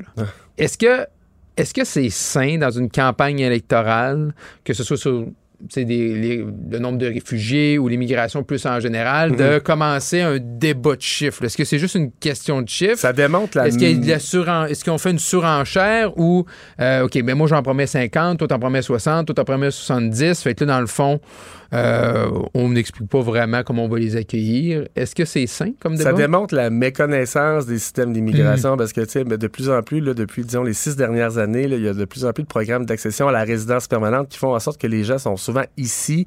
Donc, ces gens-là, moi, je le dis toujours, on les fait pas attendre pour mhm. rien. Moi, je suis plus sur la fourchette d'immigration. Le gouvernement veut en prendre 50 000 OK, mais la limite haute, c'est 23% de l'immigration canadienne qui, elle, mhm. est à 430 000. Donc, ça fait un calcul rapide d'environ 90 000. Donc, le meilleur moyen de dépomper les inventaires, c'est de dire minimum 50 000, maximum mhm. ce qu'on a le droit d'aller chercher du Canada sans se battre avec eux autres puis rouvrir l'accord Canada-Québec. Donc, la fourchette, le concept de fourchette d'immigration, je, le répète encore, la fourchette, il faut mhm. éviter de parler des seuils d'immigration puis dire 50 000 c'est trop, puis nous on pense que c'est 60 000 sans mhm. connaître vraiment les tenants et aboutissants de, la, situation globale de l'immigration au mhm. Québec. Comme je te dis, les gens sont souvent ici avec un permis de travail à renouveler continuellement et ils vont aller dans d'autres provinces si jamais c'est moins long. Donc la fourchette, on peut se rendre jusqu'à 90 000, ne serait-ce que pour un an, pour dépomper tous les inventaires et repartir en 2024 avec euh, zéro dossier en arriéré. Euh, ça serait parfait, je pense, pour l'intérêt de tout le monde. Hmm. Effectivement. Donc, à partir de ce moment-là, euh, je trouve ça quand même curieux que tu, de, de voir que le euh, Parti conservateur du Québec avec Eric Duhem disent que ce ne sera pas un enjeu. Là. C'est pas dans leurs cinq euh, enjeux forts. Puis c'est sûr que oui, les mesures sanitaires, puis l'inflation, puis les familles. oui, c'est ça. C'est peut-être pas le cinquième, mais là, on peut faire un débat. C'est-tu le sixième, le septième, le huitième? Avec la pénurie de main-d'œuvre, il y a, y a, une discussion à avoir là. C'est sûr. Puis il n'y a pas, bien évidemment, dans les, les candidats qui se présentent pour le Parti conservateur, on a fait beaucoup d'annonces dans les derniers mois. C'est des gens qui sont souvent inconnus du grand public, donc euh, c'est difficile de dire qui serait ministrable, mais même s'il y avait un candidat ultra compétent mhm. dans un parti qui a aussi peu de place dans sa plateforme pour l'immigration, ben, c'est des coups d'épée dans l'eau. Donc là-dessus, M. Duhem, peut-être de tôt ou tard, va devoir s'éduquer en immigration, tout comme les mhm. autres partis, parce que ça fait partie euh, de l'intérêt du Québec et de la situation mhm. actuelle. La démographie baisse, on le sait, la pénurie de main-d'œuvre est constante. Maxime Lapointe, avocat spécialisé en immigration, un grand merci. On se retrouve demain. Demain. Bye bye. Merci. Bye bye. Marc-André Leclerc. Joignez-vous à la discussion. Appelez ou textez. 187 Cube Radio. 1877 827 2346. À une certaine époque, au Québec, c'était vraiment courant d'entendre des gens, là, euh, soit d'âge adulte ou euh, d'âge plus jeune, d'aller se faire soigner du côté des États-Unis. Mais euh, malheureusement, là, ça existe toujours aujourd'hui, souvent parce que les traitements là, ne sont pas accessibles ici même au Québec. pour dans les prochaines minutes, là, je vais m'entretenir avec Sean Denis, qui est le papa de la petite Laura Jeanne, là, Laura Jeanne, 5 ans, qui a reçu en juin dernier un diagnostic d'épendymome, un type de tumeur cérébrale extrêmement rare, donc qui est présentement là, du côté de euh, Philadelphie. Monsieur Denis, euh, bonjour. Bonjour, monsieur. Monsieur Denis, merci beaucoup d'être avec nous là, à Cube Radio. Euh, tout d'abord, pouvez-vous nous dire là, comment Laura Jeanne, comment va Laura Jeanne aujourd'hui? Euh, aujourd'hui, il se porte quand même bien, malgré tout ce qu'on nous avait dit, ce qui pouvait arriver. Euh, je vous dirais que son état général mhm. est quand même très bon. Elle a beaucoup d'énergie, malgré certaines journées où elle est fatiguée. Là. Euh, les traitements, c'est quand même quelque chose de très difficile. Mais non, sinon, de, toute façon, global, elle se porte bien. Sinon, M. Denis, c'est quoi les c'est quoi les, symptômes de, de l'oragane quand c'est des journées qui vont un petit peu moins bien? Euh, tout ce qui peut être attaché à la fatigue, je vous dirais, là, pas vraiment beaucoup de patience, euh, des troubles d'humeur, euh, je vous dirais, son humeur est très variable d'une journée à l'autre. des, des douleurs, surtout après les, la physiothérapie, là, va se plaindre de douleurs au niveau de la tête, au niveau du cou, des articulations. Mm-hmm. ça, c'est des journées qui vont moins bien. Et là, au début de l'été, vous êtes présenté là, à, euh, euh, à l'urgence de cet anne des monts. Euh, donc, après ça, vous avez décidé, après une troisième visite, là, après qu'on vous ait dit que, tout allait bien, d'aller du côté de Rimouski. Et c'est à partir de ce moment-là là, que vous avez eu là, plus de, de, confirmation par rapport à l'état de santé de votre, fille.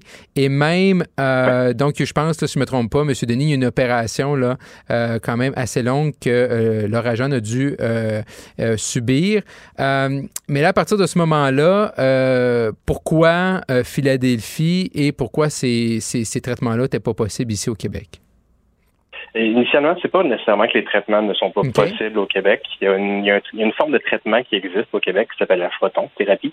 par contre, on nous a expliqué, là, malgré l'efficacité du traitement qui allait être la même, on nous a expliqué que dû à l'âge et dû à l'emplacement de la tumeur, les risques étaient beaucoup plus élevés euh, soit de développer des nouvelles tumeurs là, dues à la radiation mhm. ou euh, tout simplement d'atteindre d'autres parties du cerveau, vu que le champ de, de traitement serait pas le même, serait beaucoup moins précis pour la photothérapie par rapport à la protothérapie, qui elle va aller toucher moins creux dans les tissus, donc poser beaucoup moins de problèmes à court et à long terme. Et là, vous, vous êtes euh, originaire de cet des monts Là, là, présentement, est-ce que vous êtes de retour en Gaspésie ou vous êtes toujours du côté de Philadelphie? On est toujours à Philadelphie présentement. C'est un c'est un très long séjour là. C'est 33 jours de traitement, 33 jours ouvrables. Donc c'est toujours du lundi au vendredi. On n'a pas de traitement la fin de semaine. Euh, ça se termine. Euh, le dernier traitement qu'elle va recevoir euh, va être le 13 septembre. donc on pense pouvoir quitter le 14 là, si on n'a pas de retard, s'il n'y a pas de cancellation de traitement ou quoi que ce soit.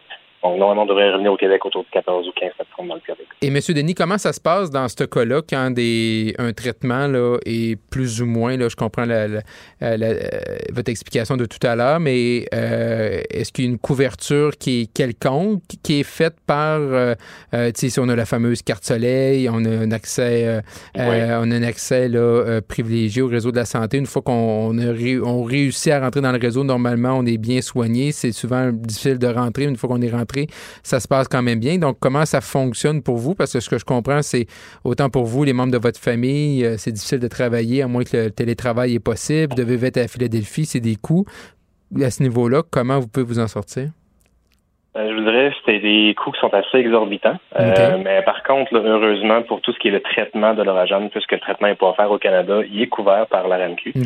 Euh, donc c'est pour c'est aussi pour ça qu'on nous l'a présenté, parce que sinon, si c'était pas le cas, c'est un traitement qui coûte pas loin de 700 000 donc c'est impensable de faire ça. Mhm. Donc, c'est ça. Heureusement, la RAMQ couvre tout ce qui est pour l'oragène, donc tout ce qui va être facturé par un hôpital.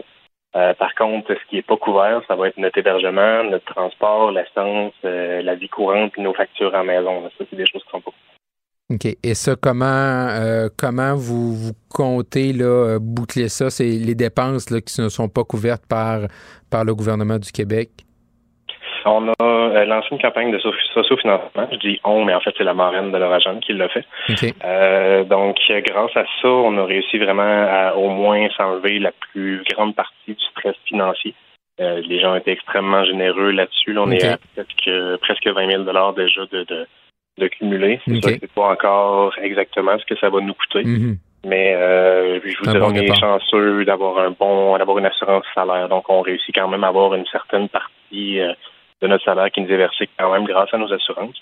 Mhm. euh, donc, au moins, on peut continuer au moins à payer nos factures à la maison. Puis ici, en fait, le, le GoFundMe nous a permis de payer l'hébergement. On pense juste pour l'appartement, c'est en canadien, ça a coûté 10 200 dollars pour pour les 67 jours complets. Mhm.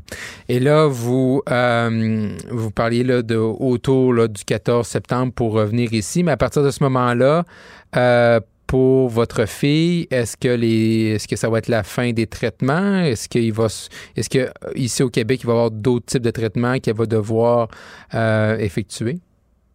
Oui, effectivement, ça va. Euh, ça sera pas terminé pour elle, malheureusement. Hmm. Euh, on aimerait bien que ce soit ça, mais euh, dû à la sous-catégorie des monde qu'on nous avait qu'on nous a annoncé là, un peu après notre arrivée ici à Philadelphie, euh, puisque c'est un stade qui est inconnu, qui est pas, il n'y a aucune statistique au niveau mondial là, pour permettre d'évaluer l'efficacité du traitement ou du de la radiothérapie seule. On va devoir faire de la chimiothérapie à notre retour au Québec. Hmm. Donc, euh, c'est ça. Lorsqu'on va revenir au Québec autour du 14 ou du 15, on a une première rencontre d'évaluation avec euh, les, euh, les médecins qu'elle avait au CHUL. Donc, on va préparer la chimiothérapie, mais heureusement, tout le reste du traitement va pouvoir se faire à la maison, donc à Saint-Anne-des-Monts. la chimiothérapie va se faire à Saint-Anne-des-Monts. Et est-ce que c'était euh, parce que tu sais, j'imagine que vous n'étiez pas familier avec Philadelphie, euh, donc le fait d'arriver là-bas, là, euh, quel genre d'accompagnement que vous avez eu là, par les professionnels de la santé là, ici au Québec? Ben, notre arrivée ici, je vous dirais, ce qui nous a beaucoup sauvé, c'est que moi, je parle anglais, donc euh, mhm. je, réussis quand même à bien comprendre un peu euh, l'environnement. Mhm. Mais de base, là, ce qu'on nous offrait comme aide, là, les, les, c'est toute Philadelphie, finalement, qui, ont, qui prenaient en charge, là, donc pour nous aider à trouver un hébergement, euh, nous aider à faire des réservations, c'est, toute une équipe de Philadelphie qui le faisait. puis ensuite, rendu sur place ici, y ils ont toujours un service d'interprète, donc soit par pas par vidéo, donc euh, quelqu'un qui nous, qui, au travers d'un écran qui nous traduit au fur et à mesure ce qu'il dit, ou par des interprètes en personne, mhm. donc qui viennent nous, nous traduire là, presque en mot à mot là, quand on a des discussions avec les, euh, les spécialistes. Euh, mais je vous dirais, là, ce qui nous a vraiment beaucoup aidé, c'est le fait que je comprenne et je parle très bien anglais. Heureusement, ça, ça, mhm. ça a enlevé beaucoup de pression à ce niveau-là.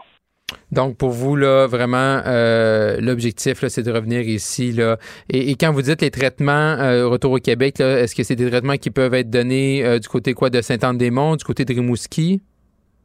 ben, le suivi va se faire au niveau de Rimouski mhm. en majorité. Quelques suivis vont, devoir se donner à Québec. Donc, on parle toujours de deux heures à cinq heures de route, dépendamment mhm. où on va devoir aller. Mais euh, sinon, la majorité du traitement va se faire euh, à Saint-Anne-des-Monts et mm. la physiothérapie reste à Saint-Anne-des-Monts aussi. Mm. Sean Denis, euh, papa de la petite Laura Jeanne, on vous souhaite bon courage et nos pensées sont avec vous. Je vous remercie infiniment. Au revoir. Marc-André Leclerc. Il désamorce minutieusement n'importe quelle bombe qui tombe sur l'actualité. Cube Radio. Youpi! Oui, bon, d'accord. Ouais, puis, d'un côté, évidemment, bon communicateur, mais de l'autre côté, communiquer quoi au juste? Et pourtant... Un sociologue, pas comme les autres. Joseph Facal. Joseph Facal, bonjour. Bonjour, comment vas-tu? Ça va très bien, merci et toi? Oui, très très bien, à pleine forme. Good. Euh, Joseph, euh, on est à l'aube de, de, la campagne électorale, puis je veux dire, est-ce que toi, à l'époque où tu étais en politique, avant qu'on aborde, euh, qu'on aille plus loin, est-ce que tu étais un fervent défenseur d'un scrutin à date fixe? Non, pas du tout. Euh, à l'époque où, je faisais de la politique, euh, cette question du scrutin à date fixe, et même, je te dirais, toute la question du scrutin proportionnel était quelque chose qui n'agitait qu'une petite hmm. poignée de gens, là, tu vois. Ils se levaient pendant les congrès, ils venaient au micro, bon, d'accord, merci, on vous a entendu, mais fondamentalement, ça se battait pas dans les autobus pour cette question-là, pour reprendre une expression de M. Parizeau. Et puis, par ailleurs, tu sais, Marc-André, on aime beaucoup le système qui nous a permis de nous faire ben vivre. Et, ben je, oui. je m'inclus là-dedans. Ben oui, ben oui, mais ça, c'est la plus grande utopie. Tu sais, les, les chefs de parti qui disent Oh, quand je serai au pouvoir, je ferai, je changerai le mode de scrutin. Bon, mais une fois que tu as ton caucus, une fois que tu as pris le pouvoir, tu vas-tu aller changer les règles du jeu qui t'ont permis justement Ben oui. d'avoir le Hey, pouvoir? Marc-André, Marc-André, puisque tu es sur le sujet, permets-moi de, t'ajouter mon petit grain de sel. Vas-y. Euh, souvent, euh, par les temps qui courent, évidemment, les, les partisans du scrutin proportionnel sont évidemment très, très fâchés, très, très déçus, très, très amers Mhm. du fait que M. Legault ait en quelque Oui. sorte renié sa promesse. Et ces gens nous citent toujours René Lévesque, devenu évidemment une figure canonique, euh, sanctifiée Mhm. dans le Québec d'aujourd'hui. M. Lévesque qui disait euh, de notre mode de scrutin qu'il était, euh, je cite, infect. Ouais. Et ça m'a toujours gêné parce que quand on cite M. Lévesque, on le cite hors contexte. Mm. M. Lévesque avait dit ça dans la foulée des élections de 70 et de 73, Mhm. où le Parti québécois avait eu pratiquement 30% du vote et à peine une poignée. Exact. M. Lévesque lui-même, quand il a gagné en 76 et quand il a regagné en 81, à ce moment-là, il s'était accommodé d'un système qui lui avait Ben oui. deux grosses victoires. Non, c'est ça, exact. Faut, faut remettre ça en contexte, Joseph. T'as Eh oui. raison de le dire. Donc, on est à l'aube de l'élection. euh, date fixe, donc, fait en sorte qu'il y ait des annonces. Aujourd'hui, il y avait un, un fond bleu euh, pour, pour l'eau de M. Legault. Et là, également, euh, on va s'attarder à deux partis politiques. Les libéraux Québec solidaire. Commençons avec les libéraux, Joseph, si tu veux bien. Comment, comment tu juges euh, autant la performance de Mme Andelade et comment tu juges là, la, la, la, la, la santé du, du PLQ là, à l'aube du scrutin? Ben, je suis content que tu l'abordes, si tu veux, en, en deux volets. Parce que l'électorat est cruel, les militants aussi. Oui. Et quand ça va mal, on blâme tout le temps le Mm. ou la chef. Honnêtement, moi, je trouve que Mme Anglade fait une pas pire job Mhm. dans les circonstances. C'est pas elle le problème. Le problème est beaucoup plus profond. Parce qu'André, je ne sais pas si tu as vu l'autre jour, le Parti libéral du Québec est parmi les cinq partis majeurs du Québec, bon dernier Oui. pour ce qui est du financement depuis le début de l'année. Wow. Marc-André, si tu m'avais dit, Hmm. tu m'avais dit que le Parti libéral serait en termes de financement au cinquième rang, j'aurais accordé à cela à peu près autant de crédibilité que si tu m'avais dit euh, j'ai vu Elvis, il est vivant sur une île du Pacifique avec, avec une grosse barbe Mhm. et, et une chemise fleurie. J'aurais accordé aucune crédibilité à ça. Voici un parti. Voici un parti qui, en 2008, avait ramassé 9 millions de Mm. dollars et qui, aujourd'hui, quelques semaines des élections, Mm. a ramassé 310 000 dollars. Ça, Ouais. c'est loin derrière Québec solidaire, qui, Mm. euh, comment dire, ne se finance pas tout à fait dans les mêmes milieux, si, si, si, si je peux dire comme ça. Ouais. Alors donc, le Parti libéral vit un immense problème et c'est lié, bien entendu, au fait qu'une bonne partie de son financement Mm. était jadis lié au fait qu'il pouvait donner des contrats aux amis du régime. Aujourd'hui, tout ça est terminé. Fondamentalement, c'est quoi le problème du Parti libéral? Marc-André, au fond, tu sais, t'as joué dans ce film-là. C'est quoi un parti? Un parti, c'est deux choses. C'est d'abord un ensemble d'idées et de valeurs. Et c'est de l'autre côté un pourcentage de chances plus ou moins élevé de prendre le pouvoir afin de mettre en place ces idées. Et ça, je te dirais, idée plus ta plus ou moins grande proximité au pouvoir, c'est ce que j'appellerais ton offre politique.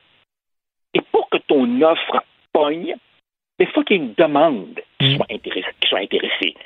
Et il n'y a juste pas beaucoup de demandes pour l'offre libérale au mois d'août 2022. Mais c'est quoi leur offre? En fait, ouais, c'est ça. Ben, mais- justement, c'est Mm. quoi leur offre? Mm. Tu as posé la question. Mm. Pendant longtemps, l'offre du Parti libéral, c'était on va bien gérer l'économie et on sera un rempart contre l'indépendance. Ouais. Bon, historiquement, est-ce que les libéraux ont mieux géré l'économie que les péquistes? Pas moi pas là-dessus, on en aurait pour des heures. Mais mettons, mettons que c'était leur branding, Ouais. ok, l'économie. Aujourd'hui, évidemment, la carte économique, ils se, ils se la sont fait voler par la CAQ. Et, et, la menace indépendantiste référendaire n'est hmm. plus là non plus. Donc, les deux principaux chevaux de bataille ne sont plus là. Et pire encore, pire encore, pour avoir des chances électorales au Québec, il faut évidemment hmm. que tu aies des appuis chez les francophones. Et c'est un parti aujourd'hui qui est largement tenu en otage par les anglophones et les allophones. J'en veux pour preuve le fait qu'il est incapable de faire élire un député en dehors de la région métropolitaine et en dehors de l'Outaouais. Et d'une certaine façon, pensez au sein du Parti libéral, les anglos et les allos hmm. ont pas tort. Ont pas tort quand ils disent Hey, c'est nous qui avons sauvé le Parti libéral de la débandade. C'est à nous que vous devez votre poignée de siège. Et donc, vous allez nous respecter. Et donc, la pauvre Mme Anglade, pour se reconnecter dans le Québec francophone, mhm. il faudrait évidemment qu'elle parle de langue, d'identité, de laïcité, etc. Mais si elle parle de ça, elle va mécontenter mhm. Le noyau dur du Parti libéral en 2022. Je ne sais pas si tu as vu l'autre jour, Mme Anglade était aux côtés de sa future candidate dans Darcy McGee. Darcy McGee, ça c'est le comté que les libéraux gagnent avec 95% du vote. La candidate libérale dans Darcy McGee disait les lois 21 et 96 m'ont, je cite, volé mon identité. Hmm. Wow, wow, trop fort casse, là, tu sais. Un peu de nuance, s'il vous plaît, là. Alors donc, la pauvre Mme Anglade, elle était cartelée entre sa nécessité de parler aux francophones hmm. et le fait que toute ouverture minimalement nationaliste, minimalement nationaliste, il ne s'agit pas de relancer Nietzsche, même hmm. pas, là. Juste de dire, eh oui, le français est en danger et il faut s'en préoccuper. Ça, c'est déjà hmm. trop pour les derniers appuis du parti qu'elle a. D'où son virage écologiste, pas crédible, son virage progressiste, pas crédible. Et le, résultat, c'est une espèce de parti qui s'en vient avec une identité complètement floue mhm. devant l'électorat. Mais c'est ça, mais elle nous dit de voter vrai, Joseph. Elle nous dit voter vrai, vrais, enjeux, vraies solutions, mais tu viens de le dire, là, tu sais, euh, peu importe le sujet, malheureusement, que Mme Andelade aborde, et je ne mets pas ça sur son dos à elle, je suis d'accord avec toi, mais ça, ça sonne pas, ça sonne pas vrai. Et puis même si elle part demain matin, là, puis elle s'en va, genre, au Saguenay-Lac-Saint-Jean, dans mes, dans, mes, dans mes terres natales, là, puis elle décide d'aller convaincre les Bleus d'aller voter pour elle, là. ben, elle va-tu sonner vrai? Ben oui, c'est parce que, exactement, tu vois, le, Parti libéral est un parti. Mais c'est pas de sa faute, elle. Ben voilà, c'est ça. Le Parti libéral a plus de 150 ans d'histoire. Mhm. Et quand tu traînes, euh, euh, quand tu traînes une telle histoire, tu es d'une certaine façon un peu prisonnier mhm. de ce que tu as toujours incarné. Alors, quand Mme Anglade dit euh, on va être le parti de la lutte au changement climatique, voyons donc le parti historiquement le plus lié à la classe d'affaires et au Québec Inc. devient tout d'un coup écolo, c'est pas sérieux mais, une minute. et après ça, quand on dit qu'on va être progressiste, ben tu sais, faire du Québec solidaire light là, ouais, ben, ben, ça marche pas non plus. Ouais, ou, quand il y a des gens autour de Mme Andelade qui ont commencé à, spinner en bon québécois, Joseph, que, que le PLQ allait être Québec solidaire mais fédéraliste. Ben, franchement. premièrement, premièrement, premièrement tu as déjà un solidaire sur deux qui est déjà fédéraliste. exact, c'est ça. C'est pas la peine d'aller de ce côté-là. non, exact.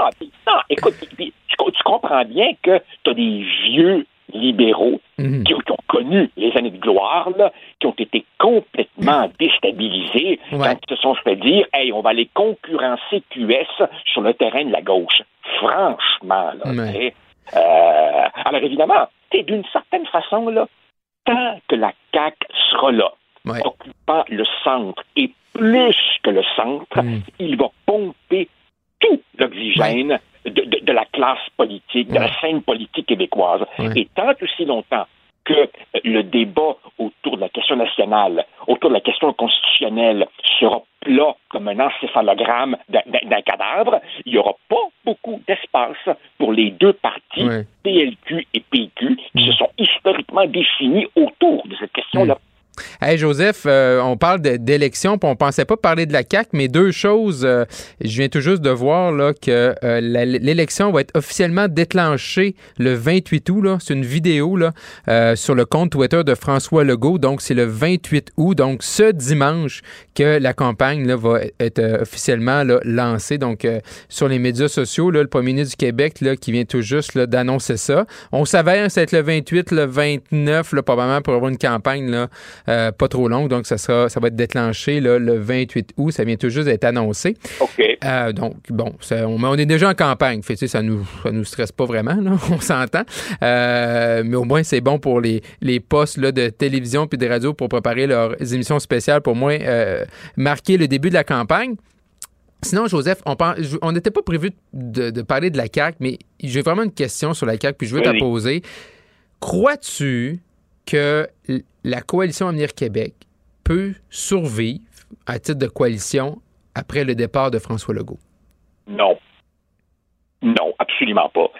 Euh, absolument pas, parce que euh, ce, parti attire évidemment hmm. euh, des gens qui, si tu veux, voient le blocage actuel autour de la question nationale, mais ça n'empêche pas hmm. que ces gens-là restent les uns convaincus de la souveraineté, même si à la CAQ, tu ne peux pas le dire trop fort, les uns convaincus du fédéralisme, mhm. et tout ce qui les garde ensemble, tout ce qui les garde ensemble, c'est la grande cote d'amour de François Legault et bien entendu le goût du pouvoir. Mhm. Mais, mais, mais tu as clairement, clairement, clairement euh, une aile, bon, qualifions-la de l'aile, l'aile Jolin Barrette, avec dans sa foulée Drainville, Saint-Hilaire, tous les gens qui sont franchement bleus, allant du bleu ciel jusqu'au bleu profond. Et de l'autre côté, tu as, les, les, Sonia Lebel et les, et les comptables dans les portefeuilles économiques qui, eux, sont mhm. clairement fédéralistes. Et à partir du moment où, euh, évidemment, euh, Justin Trudeau ou tout autre gouvernement fédéral continuera mhm. à dire non aux revendications du Québec, ben à un moment donné, euh, quand, quand François Legault partira, cette espèce de figure rassembleuse n'étant plus là, le ciment n'étant plus là, je te dirais que ces divergences, mhm. euh, ces propositions un peu naturelles vont, vont remonter à la surface, clairement. Et ce jour-là, ben, ce sera l'heure de vérité pour la CAQ. Oui. Puis dans une course à chefferie où tu auras justement, là, tu parlais des ailes Jolin Barrette, il y aura, il y aura différentes ailes du parti qui vont se confronter dans une course à la chefferie. Là. Ah, ça, ce sera. Ça va être le. Ça, ce sera la course à la direction la plus fascinante de, l'histoire du Québec moderne, parce qu'on ne sera pas dans des degrés de souverainisme plus ou moins pressés ou dans des degrés de fédéralisme euh, plus ou moins réformistes. Non, non, on sera vraiment dans, t'auras les dans le Canada, puis les en dehors du Canada. ça ne pourra pas être plus tranché que ça.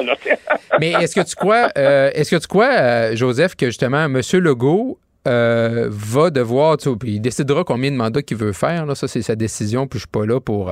Euh, on, on, verra bien. Euh, six mois en politique, on le sait, c'est une éternité. Mais justement, avant de quitter, est-ce que c'est pas un des devoirs de M. Legault d'essayer comme de s'assurer que son parti qu'il a créé est assez enraciné pour lui survivre? Écoute, que, que la CAQ, comment dire, que la CAQ soit assez enraciné pour lui survivre, je te dirais probablement. Euh, quand tu as été un parti au pouvoir, quand tu as des appuis pratiquement partout au Québec et que tu t'apprêtes probablement à faire des, des, percées dans le dernier bastion qui résiste, l'île de Montréal, tu peux certainement survivre au départ de ton chef. Par contre, qu'est-ce qui va survivre? C'est clair que c'est clair que cette espèce de coalition attrape tout euh, euh, ne pourra pas comme tel survivre. Mhm. Il va falloir qu'il y ait une grande clarification. Ça va être un parti résolument fédéraliste et les souverainistes en son sein n'auront plus d'espoir à entretenir que si jamais on se fait dire non d'un coup qu'on pourrait virer comme Mitch, comme Bourassa 90, tata, ou alors évidemment c'est un parti qui, devient résolument nationaliste, y compris en osant prononcer le mot possibilité de la souveraineté ici, mmh. et à ce moment-là, ben, les fédéralistes durs, de durs, de durs comprendront que ce n'est plus leur maison. Donc, oui, le parti peut survivre à la condition d'une clarification fondamentale qui plaira à certains et entraînera le départ d'autres. Il y aura comme une sorte de schisme après François Legault. Ça, ça m'apparaît assez clair. Effectivement. Donc, ça va être à suivre hein, avec, euh, donc, je le rappelle, Joseph, là, on vient toujours d'apprendre qu'officiellement, la campagne électorale là, va être déclenchée ce dimanche 28 août, ce qui va nous amener, là, euh, bien sûr, euh, beaucoup de matériel hein, pour des analyses, pour des chroniques. Joseph Facal, c'est un grand plaisir. On se retrouve demain. Avec plaisir. Au revoir. Bye. Salut. Marc-André Leclerc. Le seul ancien politicien qui ne vous sortira jamais de cassette. Vous écoutez Marc-André Leclerc. Cube Radio.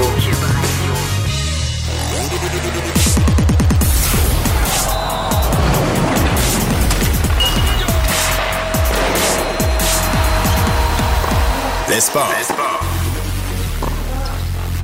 C'est l'heure d'aller rejoindre Mathieu Boulay, journaliste sportif au Journal de Montréal. Bonjour Mathieu.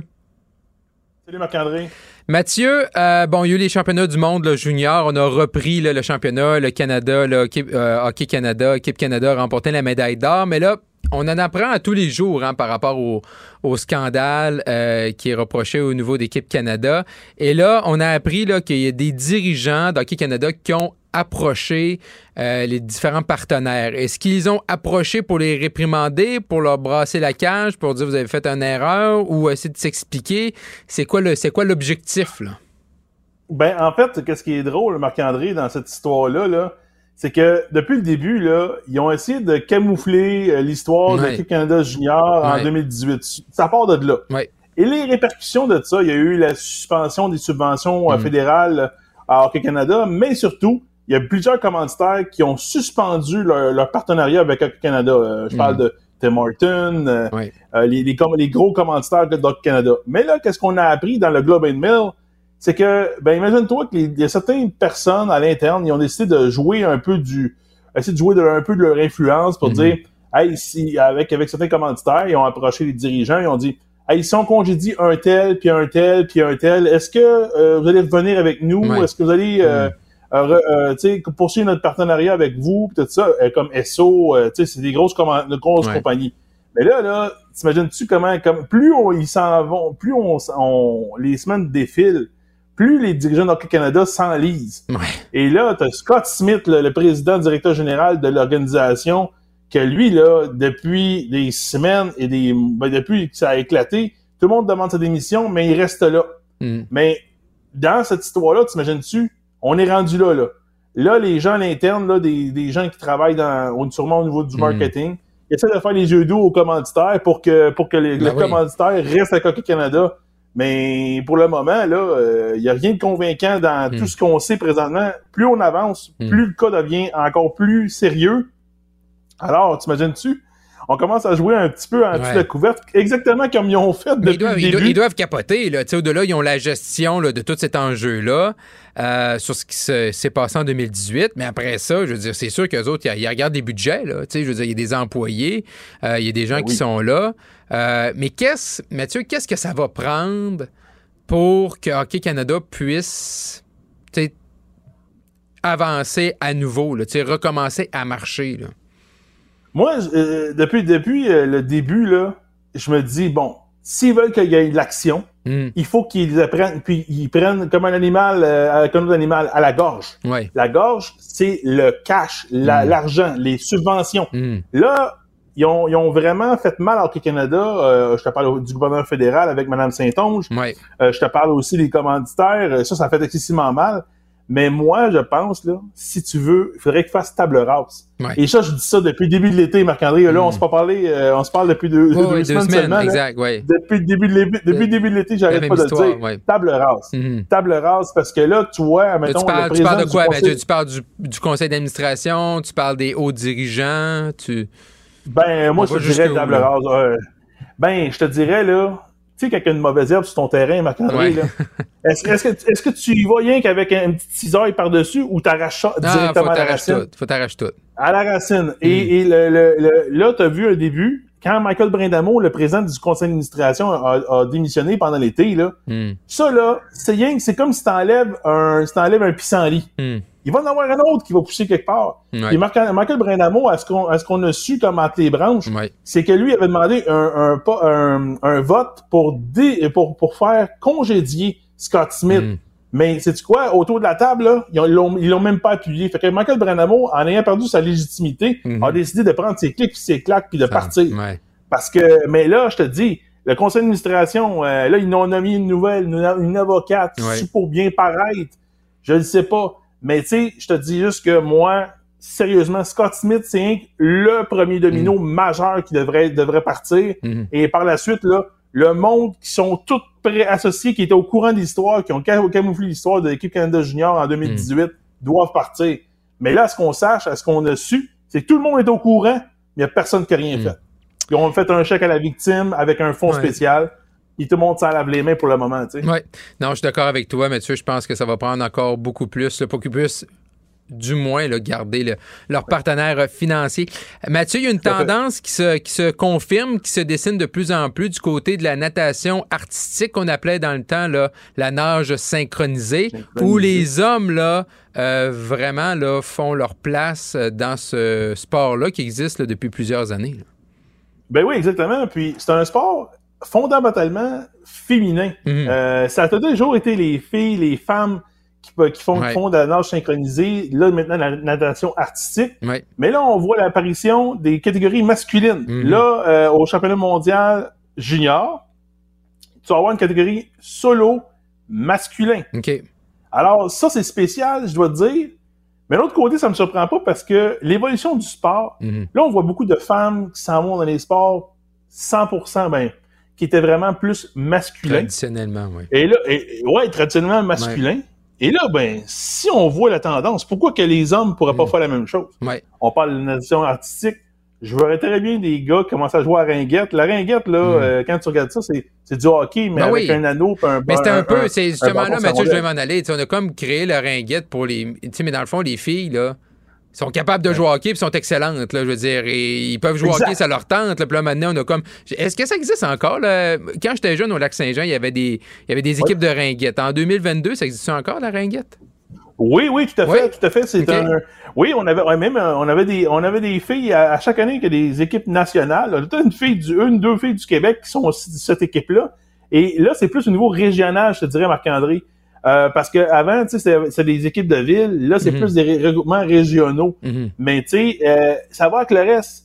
Il y a moins de filles qui jouent à ringuette, mais en général, les filles, ils essayent de d'augmenter le nombre de filles dans le mhm. sport en général, parce que les filles, admettons, ils arrivent à l'adolescence, ils désertent le sport. Puis là, les gouvernements s'arrachent un, cheveu, un peu les cheveux de sa tête pour garder les filles dans le sport. Mais c'est vraiment pas évident parce que c'est pas la même chose que les gars. Euh, c'est pas la même mentalité.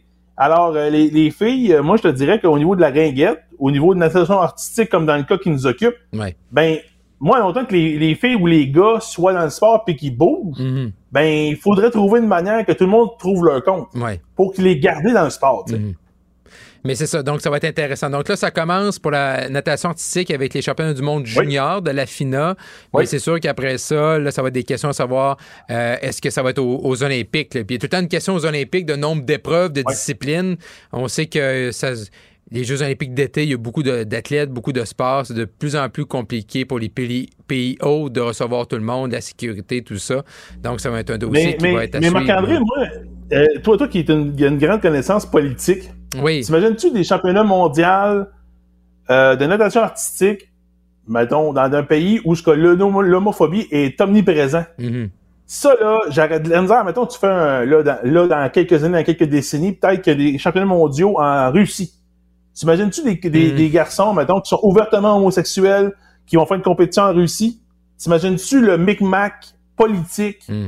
Le micmac sportif, le, comment mm. les athlètes se sentiraient dans, dans un pays peut-être que euh, soit soit qui sont ouvertement homosexuels ou transgenres ou dans ces pays, il y a hmm. beaucoup de pays, il y a quelques pays dans le monde, ben ça c'est c'est pas comme au Québec, c'est pas comme au Canada, qui sont vraiment ostracisés, c'est les, les, gens comme ça. Fait que ça, là, je te dirais, les, les, que les hommes se ramassent dans les sports féminins, puis vice-versa, ça dans ces pays-là comme la Russie ou les qui sont plus un peu plus reculés, mhm. je ne sais pas à quel point il va y avoir une ouverture par rapport. Je suis pas certain que en tout cas, on a vu les CEO avec la Chine, je suis pas sûr qu'ils vont on va revenir avec des Jeux olympiques en Russie puis du côté de la Chine parce que je pense que même euh, tu sais on n'avait pas il y avait pas beaucoup d'appétit puis on a vu la réaction hein, puis c'est là des fois qu'on voit une déconnexion euh, du CEO puis tu parlais de politique. Moi je pense que dans euh, tu sais dans la FINA puis moi j'étais un nageur de longue distance j'ai fait les compétitions de la FINA. Il y a, y, a, pas plus la présence de la politique là se retrouve il y a encore plus de politique dans la FINA puis dans le CEO qu'il peut y avoir à l'Assemblée nationale ou à la Chambre des communes du côté d'Ottawa. C'est juste de oh, la politique. Il, cache ça derrière le sport. Mais à la fin, là, où est-ce qu'on fait les championnats? C'est quoi les épreuves? Euh, est-ce qu'on rentre tel, tel sport euh, lors des prochaines Olympiades? Mais tout ça, là, c'est de la politique. C'est, euh, c'est, pire parce que ces gens-là disent on fait pas de politique. Non, non, vous en faites. Et ça, c'est, clair, net et précis. Mathieu Boulet, journaliste sportif euh, au Journal de Montréal. On se retrouve euh, demain, Mathieu. Merci. Salut Marc-André. À demain. Merci, Mathieu. Alors, c'est déjà tout pour nous. On se retrouve demain, 15h. Cube Radio.